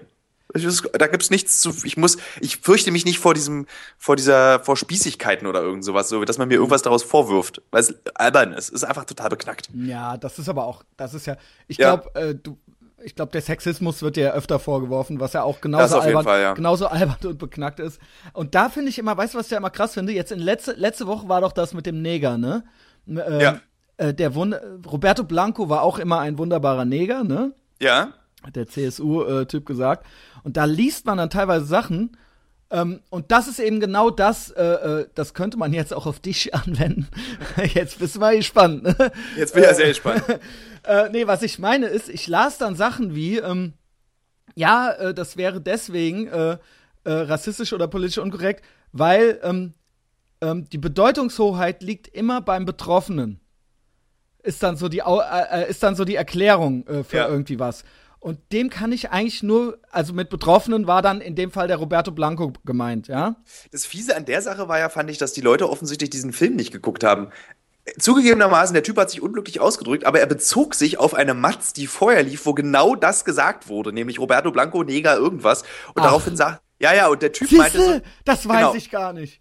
äh, weil wir haben beim Stern das diskutiert und eine Kollegin Krass. guckte sich das an und meinte so, hm, das ist offensichtlich ein bisschen scheiße, weil der Oh, einfach in seiner. Aussage bezieht allem- er sich auf die Matz und sagt, meint es nicht selbst. Vor allem der Natürlich arme ist, CSU, also nee, nee, ich bin jetzt kein Fan der CSU oder sowas, aber das ist, Ich meine, mit dem kannst du es ja dann echt machen, so, weißt du? Mhm. Was für eine arme Sau halt. Und das ist eben das, was ich meinte und worauf, um den Kreis zu schließen. Ich finde nämlich, die Bedeutungshoheit liegt nie beim Betroffenen. Nie. Es ist ausschließlich, liegt es immer nur daran, wie ist es gemeint. Wie das ist es gemeint? Du kannst sagen, was du willst. Wenn du es böse meinst, nützt es auch, also wenn der Betroffene es nicht rafft oder es nicht böse auffasst, ist es trotzdem schlimm, weil du es böse gemeint hast. Ja. Und umgekehrt ist es eben, wenn du es nicht so gemeint hast und jemand ist einfach nur beleidigt die ganze Zeit, ja, dann sollte das auch nichts bedeuten, weil du es nicht ehrlich nicht so gemeint hast. Und das meine ich eben, eben dieses und so kommen wir jetzt zu dir. Da du es nicht böse meinst alles, finde ich es eigentlich eine Unverschämtheit, ähm, dass dann trotzdem so, ja, aber weil jemand jetzt beleidigt sein könnte, weil er den Titel irgendwie äh, ausbeutend findet oder sonst irgendwas, finde ich halt behindert, ja. Also, ähm, ne, die Frage ist doch immer, wie ist es gemeint? Und das muss man dir dann doch im Zweifelsfalle auch glauben, finde ich. Also, ja. äh, und dann ist es auch gut, ja. Nur wenn, weil du kannst ja nie, also von Charlie Hebdo bis zu 80 Frauen um die Welt, du kannst ja nie verhindern, dass nicht irgend, ja, das, ja, du kannst okay. ja, worauf ich hinaus will, ist, es wird ja immer irgendeinen geistig Behinderten geben, der beleidigt ist. Von du irgendwas. Kannst, du kannst niemandem mit allem, also ich, das musste ich lernen sozusagen. Ich bin ja, dadurch, dass ich in so einer konfliktfreien Familie aufgewachsen bin, versuche ich auch Konflikte zu vermeiden. Ist mir irgendwann aufgefallen, dass auch ich will, dass die Leute das, was ich mache, mögen. Klar. Und mir ist aufgefallen, Alter, das geht nicht. Du kannst nicht, das, was du machst, kann nicht jedem gefallen. Das wird niemals so sein. Das ist irgendwie so, den Leuten, du wirst niemals allen gefallen können. Und sobald du das schaffst, dass du allen gefällst, dann bist du der langweiligste Mensch der Erde. Erstens das und zweitens gefällt's dann vielen nicht mehr. Das stimmt. Das ist es ja. ja schwierige, genau. schwierige Geschichte mit diesem Gefallen. Ja, ich meine, das, eben, das Geile. Naja, weil du im Endeffekt, du kommst dann halt äh, so rüber, als wolltest du jedem gefallen. Ja. und das ist dann halt doof. Obwohl es natürlich, es ist ja ein normales Bedürfnis, deswegen macht man ja solche Sachen. Natürlich möchte man, dass es Leute mitkriegen und dass denen, die das dann auch mögen, was man macht. Das ist ja klar. Ja. Das wäre ja total absurd zu sagen, äh, ist mir doch egal, ich mach das nur für mich. Ja, äh, das glaubt einem ja keiner. Nee was wollte ich irgendwie so, genau, soll ich, achso, ja, genau, das, was ganz geil war, als das Buch rauskam, also ich war halt super aufgeregt, als es rauskam und äh, 80 Frauen. Ja. Und dann habe ich so angefangen, die Kommentare zu lesen, so im Internet. Bei oh, Amazon. Nein. Sind, ja, ja, das war der größte Fehler, den ich machen konnte. Ne? Aber mein Lieblings, also ich, ich, es gibt so eine Art, so, äh, bei GoFeminin, irgend so ein, das ist so ein Frauenforum, und da muss irgendwie so, eine, so ein bisschen so wie bei den Nazis, die müssen so eine Abschussliste irgendwie gestartet haben. Weil dann wurde ich so komplett richtig verfolgt in dem, was ich tue. Und dann wurden so, wurden so Spekulationen gemacht, wie ich denn bitte diese Frauen in meinem Buch flachlegen hätte können. Guckt euch den mal an, wie hässlich wow. der ist. Der kann die nur unter Drogen gesetzt haben und dann vergewaltigt. Äh, wow, wow. Und dann habe ich mich so gefragt, Eigentlich, Alter. Äh, klar, bei, im Third, in der dritten Welle des Feminismus ist ja eh schon so, dass Geschlechtsverkehr an sich ist ja schon ist ja schon quasi eine Vergewaltigung, ja. Also gibt es ja mittlerweile diese Ansätze, ja. Ja, ja. Das, Third das, Wave Feminism, äh, Geschlechtsverkehr an sich ist auch schon die, ne, eine Unterdrückung der Frau. Ja. ja. Es ist ja, also, ich meine, ja, ja, also und dann habe ich fest. Jetzt, jetzt rechtfertige dich mal. Ich kann doch nichts dafür, dass ich rausgucke und die Frau reinguckt. Oh, da hatte ich bei Twitter. Vor allen Dingen guckt euch den warte, mal warte, an und Warte, warte, warte. Ich hatte bei Twitter eine großartige Diskussion kürzlich, weil ich einen Artikel geschrieben habe über äh, Scheide und diesen Begriff Scheide. Ich finde den auch krass. Das ist halt ein echt hartes Wort, aber ich, ich finde es besser. Ich, ich habe den hier im Podcast schon mehrmals verwendet und alle Leute sind immer ultra verstört.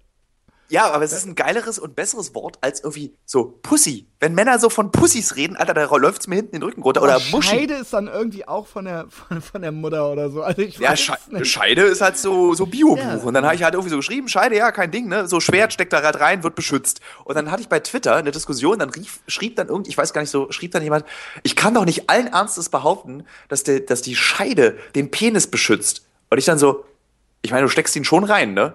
Ja.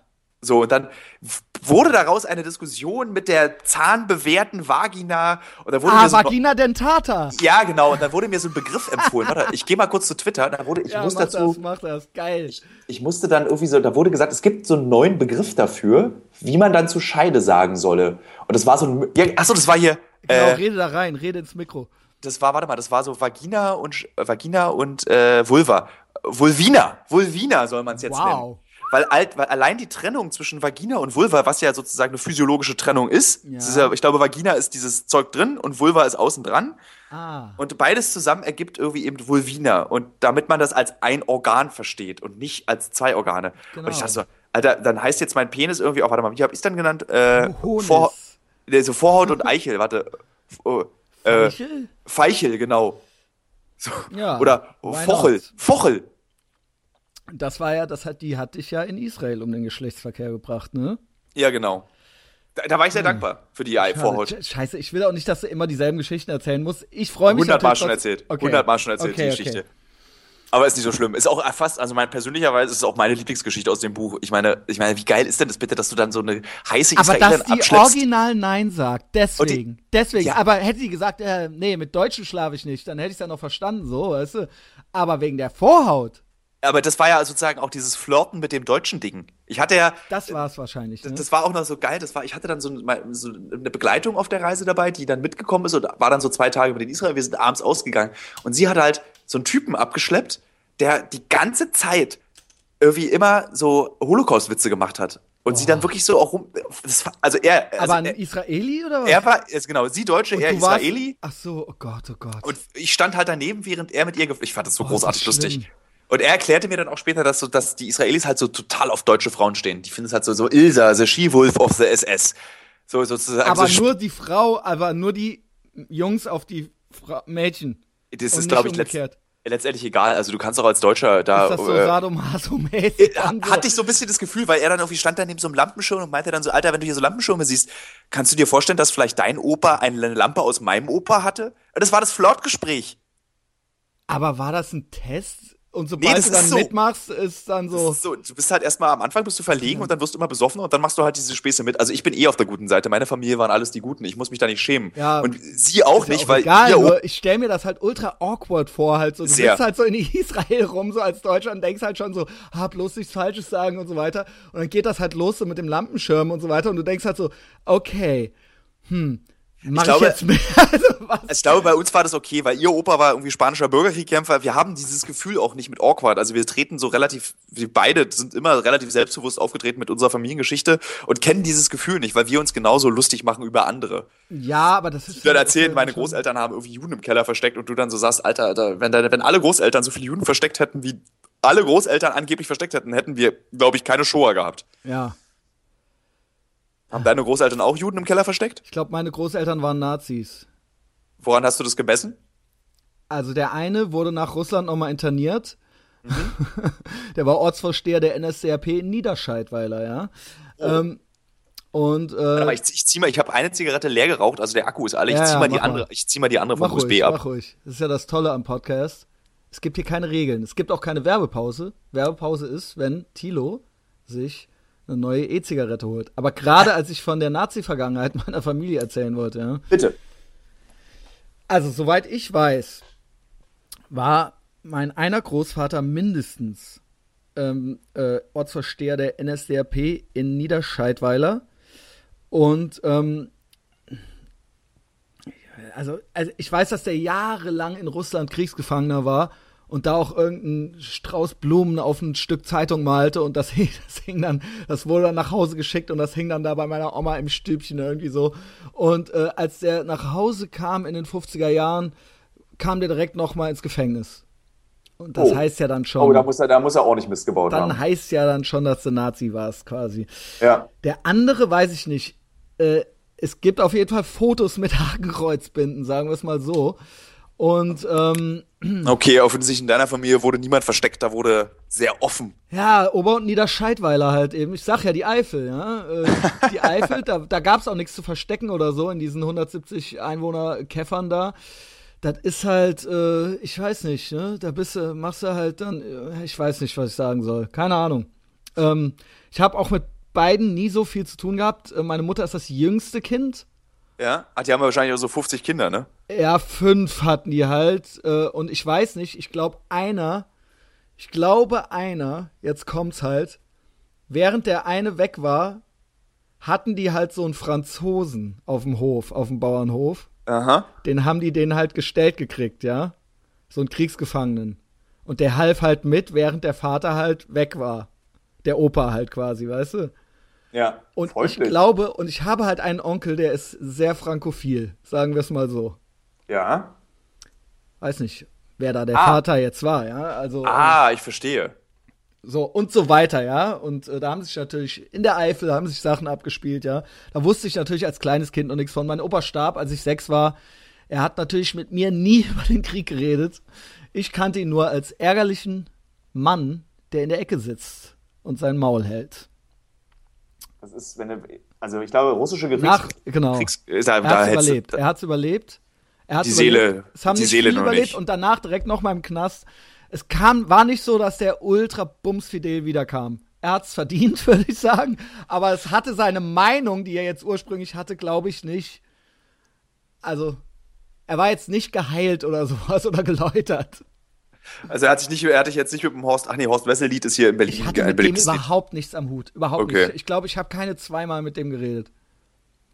Ja, keine Ahnung so ein bisschen traurig eigentlich. Also ich meine, das ist auch so, da wird einer, einer ganzen Generation Kinder wurden so die Opas gestohlen, weil ja. die Opas zu blöde waren zu verstehen, was sie da machen. Ja, ja, ja.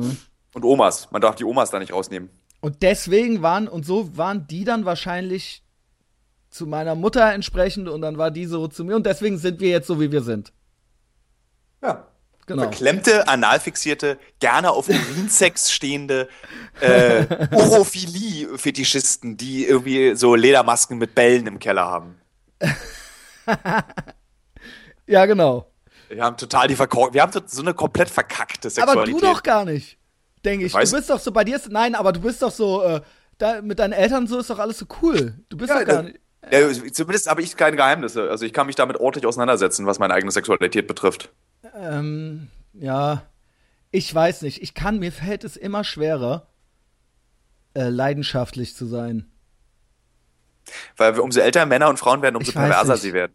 Kann sein, das es kribbelt, es reicht alles, aber aber ich will mich auch immer weniger auf was ein. Es wird immer das, was du halt irgendwann geschafft hast, irgendwie so mit dem Zusammenziehen und so weiter. Ich werde immer komischer. Ich habe den Eindruck, ich werde immer, das wird immer abweisender alles und immer ja ich weiß es nicht. Ja, du, wirst halt, du wirst halt immer, weißt du, so früher hat halt der Kuss auf dem Schulhof gereist, reicht und man war zusammen. Und es wird halt, du brauchst halt immer mehr Bedingungen, die du stellst an deinen Partner, um mit dem zusammenzukommen. Ja. Aber wenn du so anfängst, ich habe so einen Freund, mit dem ich gebrochen habe, wir sind keine Freunde mehr. Äh, Warum? der hat, wir haben uns einfach verstritten. Aber auch weswegen, also weswegen streiten immer Jungs, äh, das, weil das Ein gibt's ja eigentlich nur bei Frauen.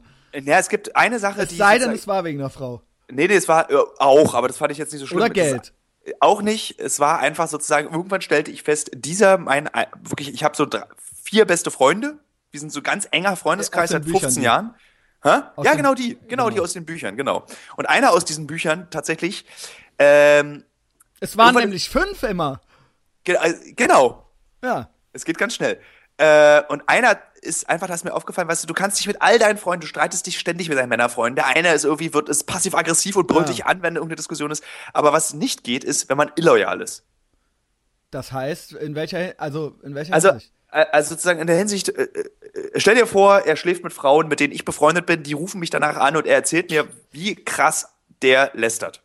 Und dann denkst okay, du so. Das, äh, das, ich hatte Angst. Ich hatte gerade ein bisschen Angst, dass du sagst, äh, es gibt ja diesen, und das hasse ich, ich hasse diesen Bro-Code, ey, man schläft nicht mit einer Frau, die mal nee, das die ist okay. Das ist okay. Es ging um das, dass der dann bei denen gelästert hat. Ja, das kann ey, ich verstehen. Also manchmal, ich habe ihn, hatte, ich, ich hatte, bei eine, eine Frau hatte ich ihn gebeten, die sollte er bitte nicht anlangen, weil das meine allererste Freundin ist und der hat schon wirklich meine gesamten, alle meine Ex-Frauen. Okay, da muss ich aber dazu sagen, das sind ja, das ist ja ein bisschen deren Entscheidung. Das auch. stimmt auch, sozusagen. Also, aber ich, da ich ja wusste, dass sozusagen, ich wollte, meinte nur so, die ist jetzt traurig, die ist gerade aus einer Beziehung raus, es ist Silvester, lieber Freund, bitte nicht. Er so, klar, klar. Klar, dass sie zwei Tage später weggeballert, aber trotzdem, sie rief dann halt auch an und meinte so, wusstest du eigentlich, was X, nennen wir ihn einfach mal so, wie schlecht er über dich redet? Und dann oh, sammelte sich das und es wurde immer mehr. Und dann dachte ich so, nee, das finde ich nicht geil. Aber das kann das sein, dass die äh, äh, das, also hast, hat er sich da auch zu geäußert? Ja, ja, ich habe ihm, hab ihm das sozusagen, habe ihn da direkt mit konfrontiert. Aber ja, so, da in unserem Freundeskreis gibt's auch so eine gewisse Konfliktscheue, was das betrifft. Mhm. Und äh, es kam, kam, kam zu keiner Lösung in diesem Konflikt. Und ich, weil ich das, also ich bin dann jemand, der das doch direkt anspricht, trotz dessen, trotz meiner Angst vor dem Streit. Aber ich will es wissen, weil es mich dann wahnsinnig beschäftigt und ich mache mich total fertig, weil ich alle Varianten durchdenke warum man sowas tut.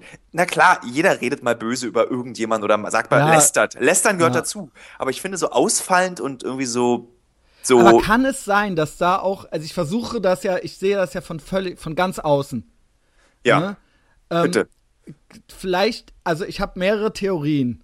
Ja. Die sind jetzt ultra, das ist ultra die, äh, keine Ahnung, das ist ultra die Verallgemeinerungen, von denen ich jetzt äh, Rückschlüsse auf Einzelpersonen mache.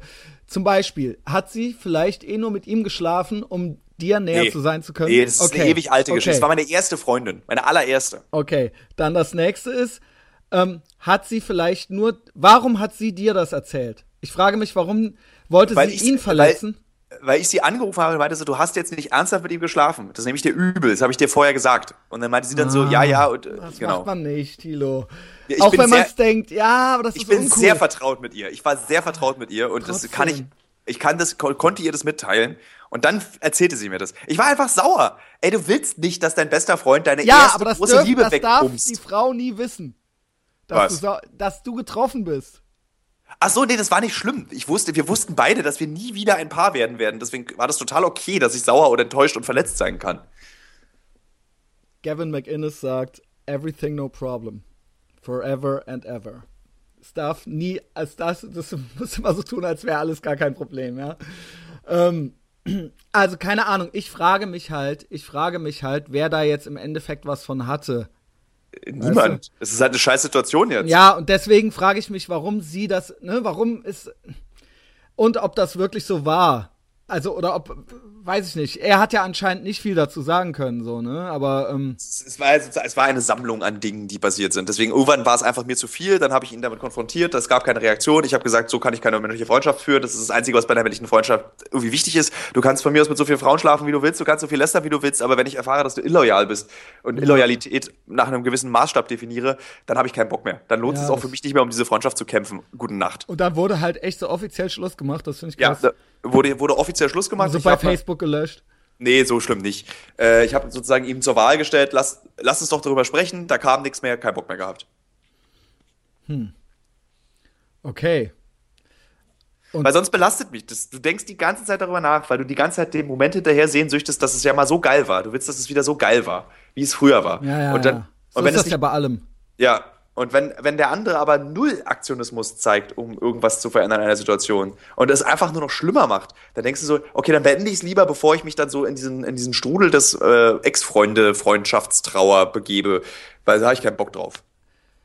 Das kann ich gut verstehen, aber auch gerade eben dieses Gefühl, dass man immer so eine romantisches, äh, dass man immer, ist ja egal mal, ob man das erste Mal Star Wars oder das erste Mal Indiana Jones oder das erste Mal sonst irgendwas. Äh, da, man ist im, immer irgendwie danach hinterher nach diesem Gefühl, nach diesem ersten Mal und möchte das, hat so romantisches, hat so ähm, nostalgische, nostalgische Gefühle.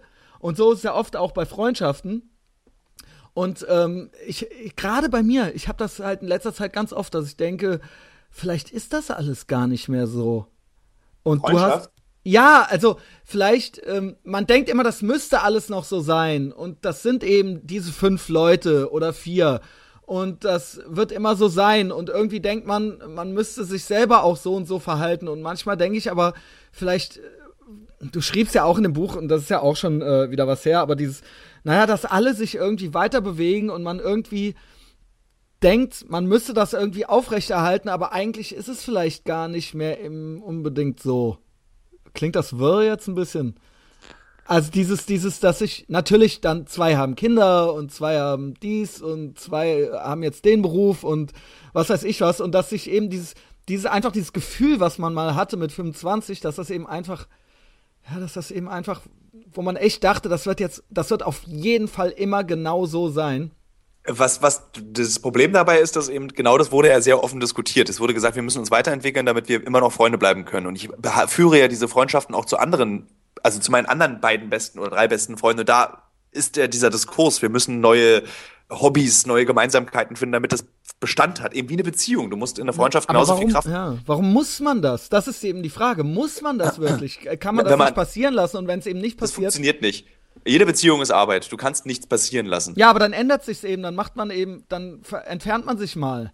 Vielleicht Ja, ist man dann ja in okay. fünf Jahren wieder beieinander oder sowas. Äh, Das ist okay, solange man kein Loyalitä- Loyalitätsproblem hat. ja, Das kann passieren. Und das finde ich auch total gerechtfertigt, dass das ja, passiert. okay. So, Ja, ich will darüber jetzt, ich will darüber jetzt nicht mehr reden. Okay. Das macht, das macht mich traurig. Verzeihung. ja, also keine Ahnung. Ich kenne ich kenn das. Ja, das ist äh, so ein bisschen ähnlich. Wir können gerne über Insekten mal reden, ja. Gerne. Weil du bist ja großer Insektenfan. Ich hörte von einer unserer gemeinsamen Bekannten, die äh, dich mir empfahl, dass du äh, da nie drüber reden darfst.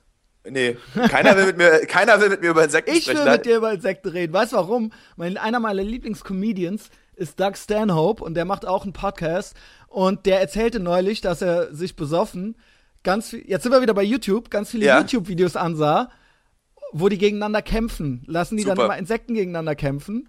Und äh, Centipede, ja, Ja. und der Hundertfüßler, alwa- never, never loses, ja. Ja, der ist ein, ist ein hartes Viech, auf jeden Fall. Ja, hast du auch sowas? Hast du auch so krasse Viecher? Ich habe jetzt hier gerade zur Pflege zwei, zwei Viecher, äh, aber die gehen bald hops. Pflege. Ist das dann wie so ein Kaninchen oder was? Ich So ein meine, bisschen, ja. streichelst dir ja nicht, oder? Äh, Ich kann, ich kann jetzt, es bringt jetzt bei einem Tonpodcast nicht viel, aber ich kann jetzt schnell holen und dann läuft es bei mir hier über die Hand, während wir uns unterhalten. Das ist ein relativ großes Ding. So ein, stell dir so ein 30, hier, so ein Umschlag. Hier, so ein Briefumschlag, ganz normal, ne? Ja. Das ist so die Länge. Nee, lass mal. Und das ist so, so, ein, so ein wandelndes Blatt. Ein Also ganz, alles, was mehr als vier Beine hat, finde ich richtig eklig, ja. Ich bin ja quasi ein Mädchen, so ein bisschen. ja. Ähm, war, war, Tintenfische? das, war das jetzt sexistisch? Ähm, ja, auch Tintenfische finde ich eklig. Also äh, alles, was mehr als vier oder weniger als zwei Beine hat, ja. Seestern? Also ich finde alles, was kein Säugetier ist, eigentlich ekelhaft. Du findest Seesterne ekelhaft? Hm, ja. Nee, aber ja, nee. Okay. Aber ich finde schon alles, was im Meer rumschwimmt, irgendwie gruselig. Vielleicht jetzt nicht so ein Clownsfische? Vielleicht nicht so einen kleinen Seestern, Clownsfisch kenne ich jetzt nicht, aber Insekten finde ich total widerlich und ich hasse die auch.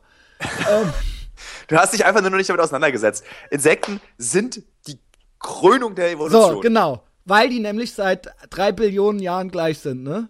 Nee, du, Nein? die entwickeln, die ändern sich innerhalb von, von fünf Generationen. Du hast irgendwie, äh, bestes Beispiel, Biobuch seit, ja klar, Seite 50, Biobuch, der Birkenfalter. Ein wunderschöner weißer Falter. Industrialisierung geht los, zack, Birkenfalter ist grau, weil die Birken grau werden. Die, sind, Okay. die, passen, die passen sich wahnsinnig schnell an ihre Umgebung an. Also die verändern sich auch sehr, sehr schnell. Aber es das gibt, ist, ja, das ist aber dann nicht die nächste Stufe der Evolution, das ist mehr so ein äußeres Erscheinen. Also das ist nicht so, ist dass so. die. das ist, genau das ist ja Evolution.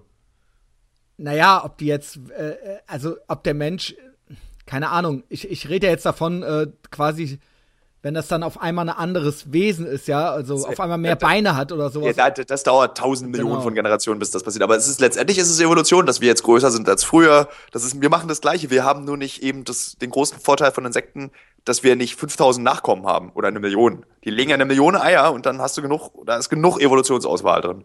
Also ich habe auf jeden Fall Angst vor Spinnen, ne? Ja, die sind jetzt auch nicht geil, gebe ich zu. Also Spinnen sind jetzt nicht das Danke, Geilste. danke. Und da halte ich auch für den Hundertfüßler, wenn ich ne, äh, einen Kampf sehe, Hundertfüßler gegen Tarantel.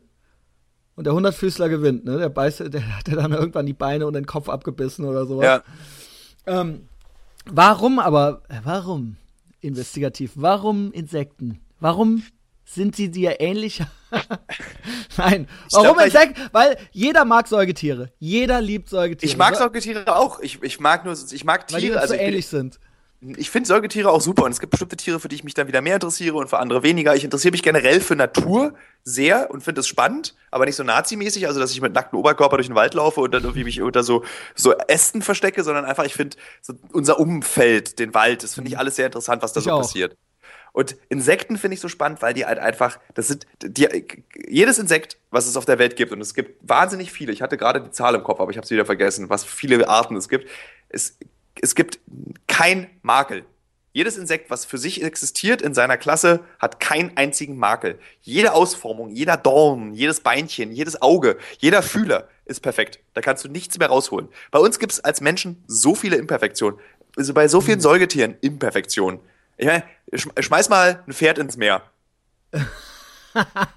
ja, schmeiß mal eine Tarantel ins Meer. Äh, Im Zweifel äh, schießt die Tarantel ihre Eier noch irgendwo hin und äh, ah, überlebt deswegen. Daher. Sonst, ja, ja, oder. Ja, gut, das rechte Tarantel ist ein bisschen fieses Beispiel. Aber die Insekten sind halt einfach so, die halten so krass durch und die können so viele coole Sachen. Alleine, ich möchte ein Beispiel nehmen. Siehst du, jetzt hast ja, du es ja, ja, ja, ja. Stell, stell, dir vor, du wärst Markus Lanz und würdest anpieken. Herr Mischke, erzählen Sie doch was über Insekten. Ja, und dann mach doch mal. Mein Lieblingsbeispiel, Fortpflanzung bei Insekten. Ja. Was die für Aufwand betreiben, um sich fortpflanzen. Ein wunderschönes Beispiel. Es gibt eine Wespenart in der Wüste. Und die legt ihre Eier, ist eine Fliegenart, das ist, glaube ich, so eine Schlupfwespenart, ich weiß es jetzt nicht genau. Die legt ihre Eier um so trockenes, verwelktes Zeug. Und dann schlüpfen irgendwann, so fangen diese, fangen diese Eier so ein bisschen an zu schlüpfen, so dass es aussieht, als würde eine Blüte in der Wüste stehen und dann bewegt sich das so. Und dann kommen ahnungslose Bienen und setzen sich auf diese vermeintliche Blüte und schleppen dann diese Babys in den Bienenstock. Wow. diese Babys werden, nee, warte, das war dann irgendwie so, dass dann irgendwie, die gehen dann in die Larvenhöhlen und werden von den Bienen gefüttert und fressen irgendwann den ganzen Stock auf und dann kommt die neue Schlupfwespengeneration. Das musst du dir mal überlegen, wie viele Schritte du da gehen musst, um auf die Welt zu kommen. Nicht Wir, schlecht. Tisco, Gin Tonic, Bumsen, Kind kommt raus. Ja. Das war's. Das hast du aber jetzt arg verkürzt. Also es gibt ja Leute, die das auch als total bezauberndes Wunder wir, der Natur. Wir, wir können es noch mehr verkürzen. Pimmerin, vorbei. ähm, so, meine Lieblingsinsekten, also trotzdem, ich guck das dann durch die Hände, durch die Finger so auf YouTube, ja, und dann kannst du halt so äh, Flawless Victory, The Centipede und so weiter, ne? Dann gibt's dann ja. da halt so, lassen die gegen alle antreten. Dann gibt's auch ultra viele, die sich beschweren, äh, drunter im Messageboard, warum der das denn macht und so. Ähm, Alles Quatsch. Aber die meisten sind da halt äh, äh, äh, äh große Fans von diesen Videos. Auch großer Fan. Ich auch. Und ähm, da kann man sich ja wirklich die Zeit gut äh, mit ver, ver, ähm, ver Dingsen. Dingsen. Ähm, jetzt kennst du, was mir jetzt gerade dabei noch einfiel, kennst du diese Zombie-Insekten? Ja. Ey Junge, wie krass sind die denn? Mach da mal eine Reportage drüber. Habe ich gerade gemacht. Erzähle mehr. Äh, also ich war bei einem, also es sind ja eigentlich keine Zombie-Insekten, sondern es genau. sind ja Pilz, Pilzsporen, die aus den Köpfen von Insekten wachsen und dann diese Pilze. Wow, ist das krass, Junge. Davor, äh, deswegen, da sollst du keine Angst vor haben. Das ja, aber was soll ich so gruselig. Aber guck mal, zum Beispiel so, sozusagen, äh, Insekten haben ja eigentlich kein Gehirn. Die haben ja nur so ein, so ein, so ein Nervensystem, äh, wo der Pilz drauf sitzt und dann sagt, macht der Pilz, bewegt die Hand, bewegt den Fuß. Ich meine, wir haben das große Glück, ein Gehirn zu haben. Und ich habe gerade mit einem Wissenschaftler in Boston lange ein Gehirn seziert und mich darüber unterhalten. Ich kann dich beruhigen, es gibt sowas nicht. Also es müsste vier hm. Krankheiten gleichzeitig müssten uns treffen. Aber irgendwie auch schade. Ja, nee, ich find's ganz geil eigentlich. Also, dass es das nicht gibt? Ja, finde ich ganz gut. Also jetzt, die coolere Story wäre, wenn es das gäbe. Ja, naja, nee. Okay. Ich dachte, dass, ich dachte bis gerade noch, dass es das gäbe. Schade. Für Menschen. Eigentlich. Nee, also es ja. ist, es ist absolut, also es ist sozusagen die Krankheit, die am nächsten dran ist am Zombie-Sein für Menschen, genau. ist Tollwut. Ah, okay. Gibt's ein geiles Video, kann ich dir mal empfehlen? Das kriegt man ja von Säugetieren, ne? Genau. Ja. Kannst du mal googeln. Video? Ja, ja, Iran, Iranian äh, Rabies Video. Musst du mal suchen nach. Das okay, so okay. Erzähl. Ja, es ist halt einfach, da wird irgendwie, was natürlich jetzt nicht mehr so richtig möglich ist aus menschenrechtlichen Sachen, da wird einfach jemand hat Tollwut, ein Mensch, ja. und wird gefilmt die ganze Zeit. Das ist aus den Aber 60er. muss man da nicht innerhalb von einer Stunde ins Krankenhaus oder so, sonst, sonst äh, stirbt ja, ja. man oder so? Du gehst ganz schnell hops davon. Ja.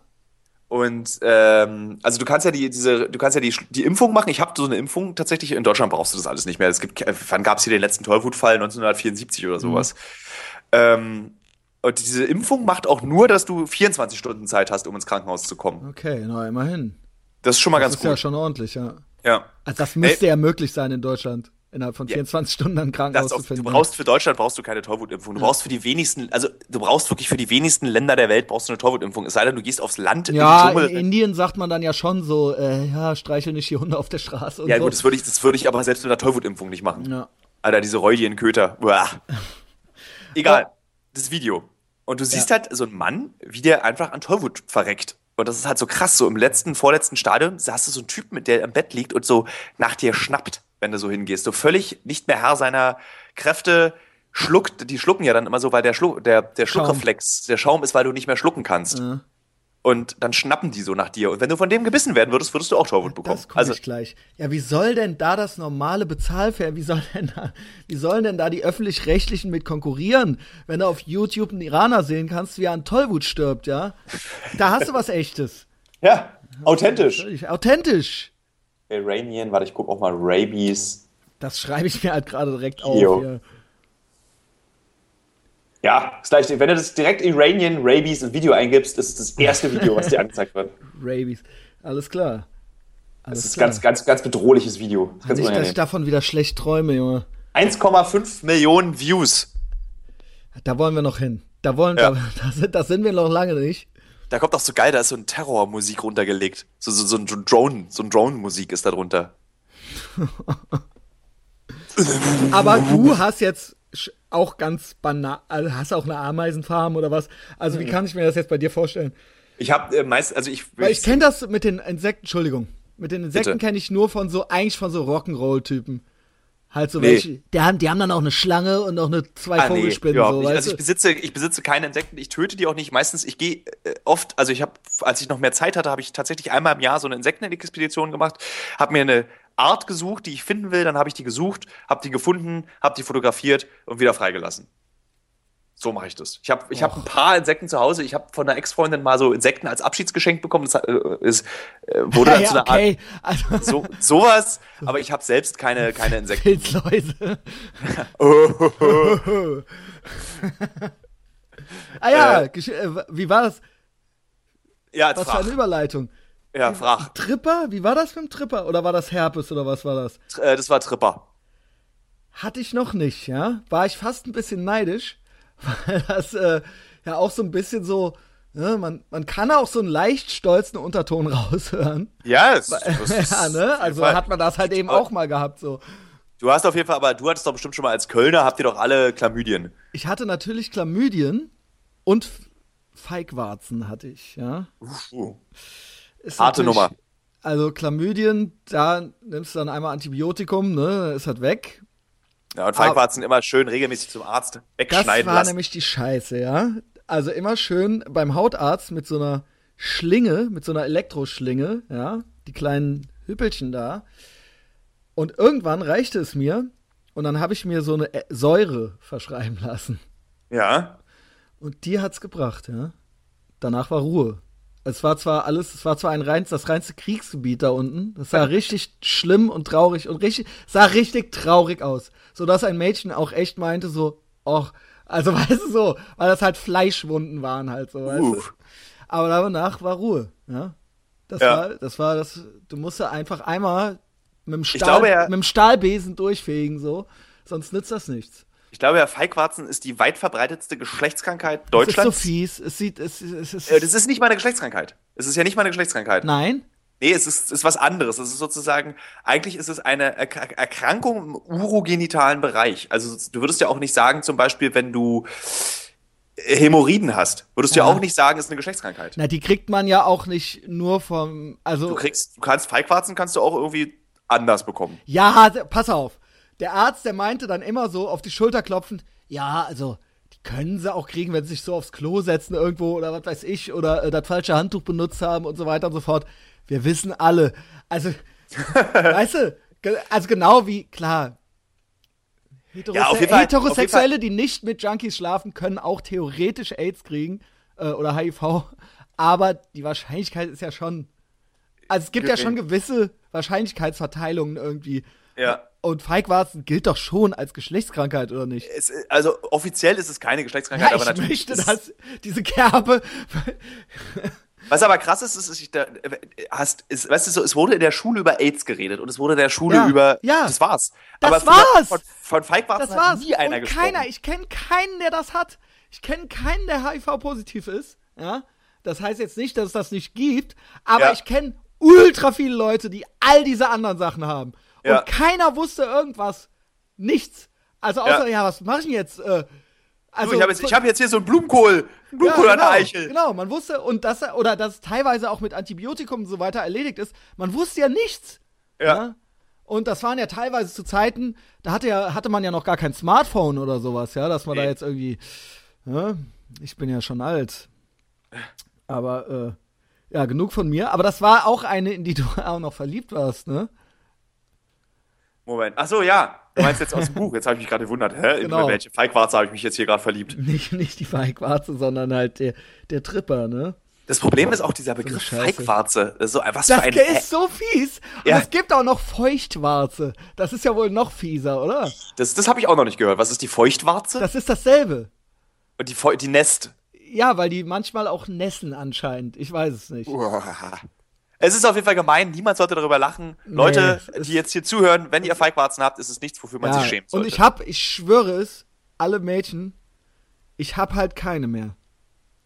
Das, ist ja, halt das ist ja, das ist ja, irgendwann ist es ja dann so weg, ne? Ja, man sagt zwar so herpesmäßig, ey, Junge, ist das ein scheiß Thema. Man sagt zwar, das kann natürlich auch theoretisch irgendwie immer wieder ausbrechen oder irgendwie sowas. Aber bei mir, also seit, seit Condilox, ja, seit dieser Säure, ja, ist halt komplett Ruhe. Condilox. Condilox mit Ja, C. Ein, ein Wirkstoff, der auch in der Krebstherapie eingesetzt wird, der nämlich deinen Zellen beibringt zu Siehst sterben. Siehst du? Ist das ja. jetzt wahr oder denkst du dir das jetzt gerade aus? Nee, das weiß ich. Ich habe mich mit, für, das, für das erste ah. Buch, was ich geschrieben habe, ja. Wir Intim, da gibt es auch ein großes Geschlechtskrankheiten-Kapitel. Und da habe ich mich dann intensivst mit all diesen Varianten von Geschlechtskrankheiten auseinandergesetzt und wollte aufschreiben, Leute, AIDS, große Gefahr, bumst bitte gefälligst immer mit Kondom oder redet euch ein, dass ihr euch daran haltet. Aber die wirkliche Nervigkeit sind die meisten Geschlechtskrankheiten. Anderen, ja. Die anderen, ja. genau. Weil ich auch, also ich kenne auch äh, jemanden, der auch schon mal einen Tripper hatte und so weiter. Also das ist schon möglich, das einfach so zu kriegen. Und, ja, äh, aber es ist ja, mit Chlamydien äh, ist übrigens genau dasselbe. Das merkt man ja als Mann noch nicht mal.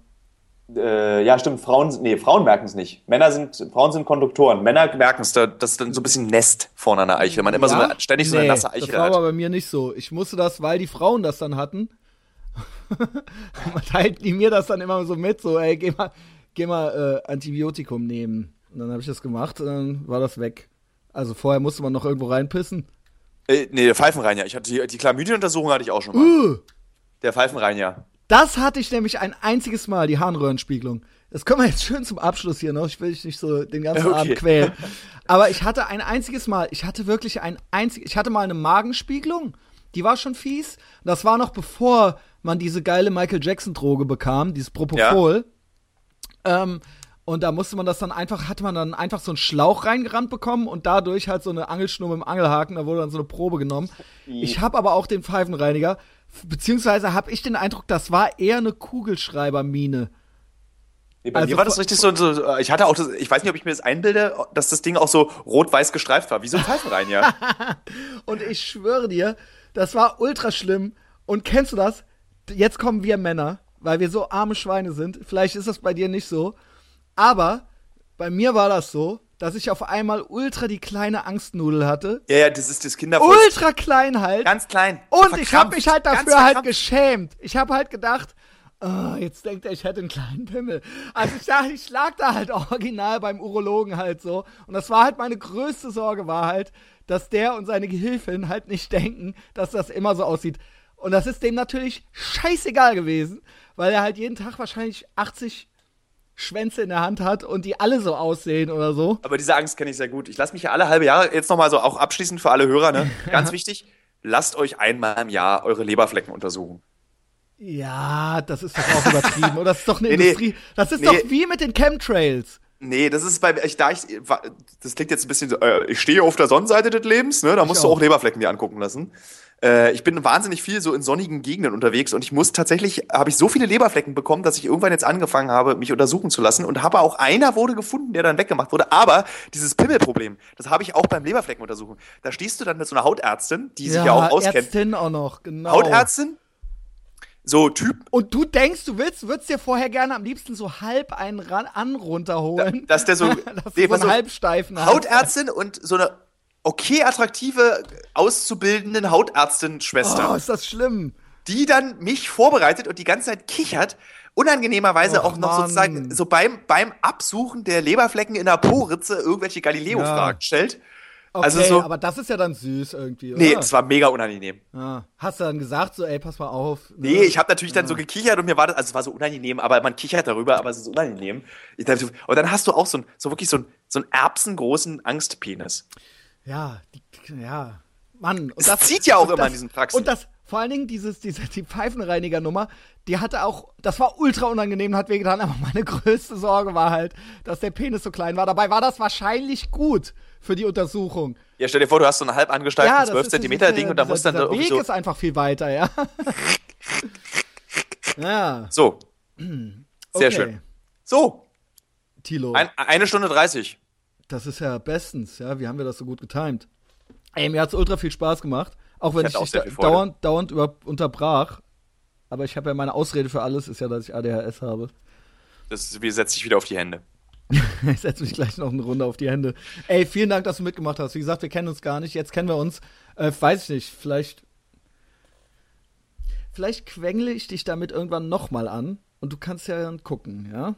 Machen wir das so. Äh, mir hat sehr viel Spaß gemacht. Danke für Mir hat deine es auch viel Zeit. Freude bei. Auf Äh, Wiedersehen. dann empfehlt uns weiter, äh, liked uns und so weiter. Und auf Wiedersehen. Tschüss. Tschüss.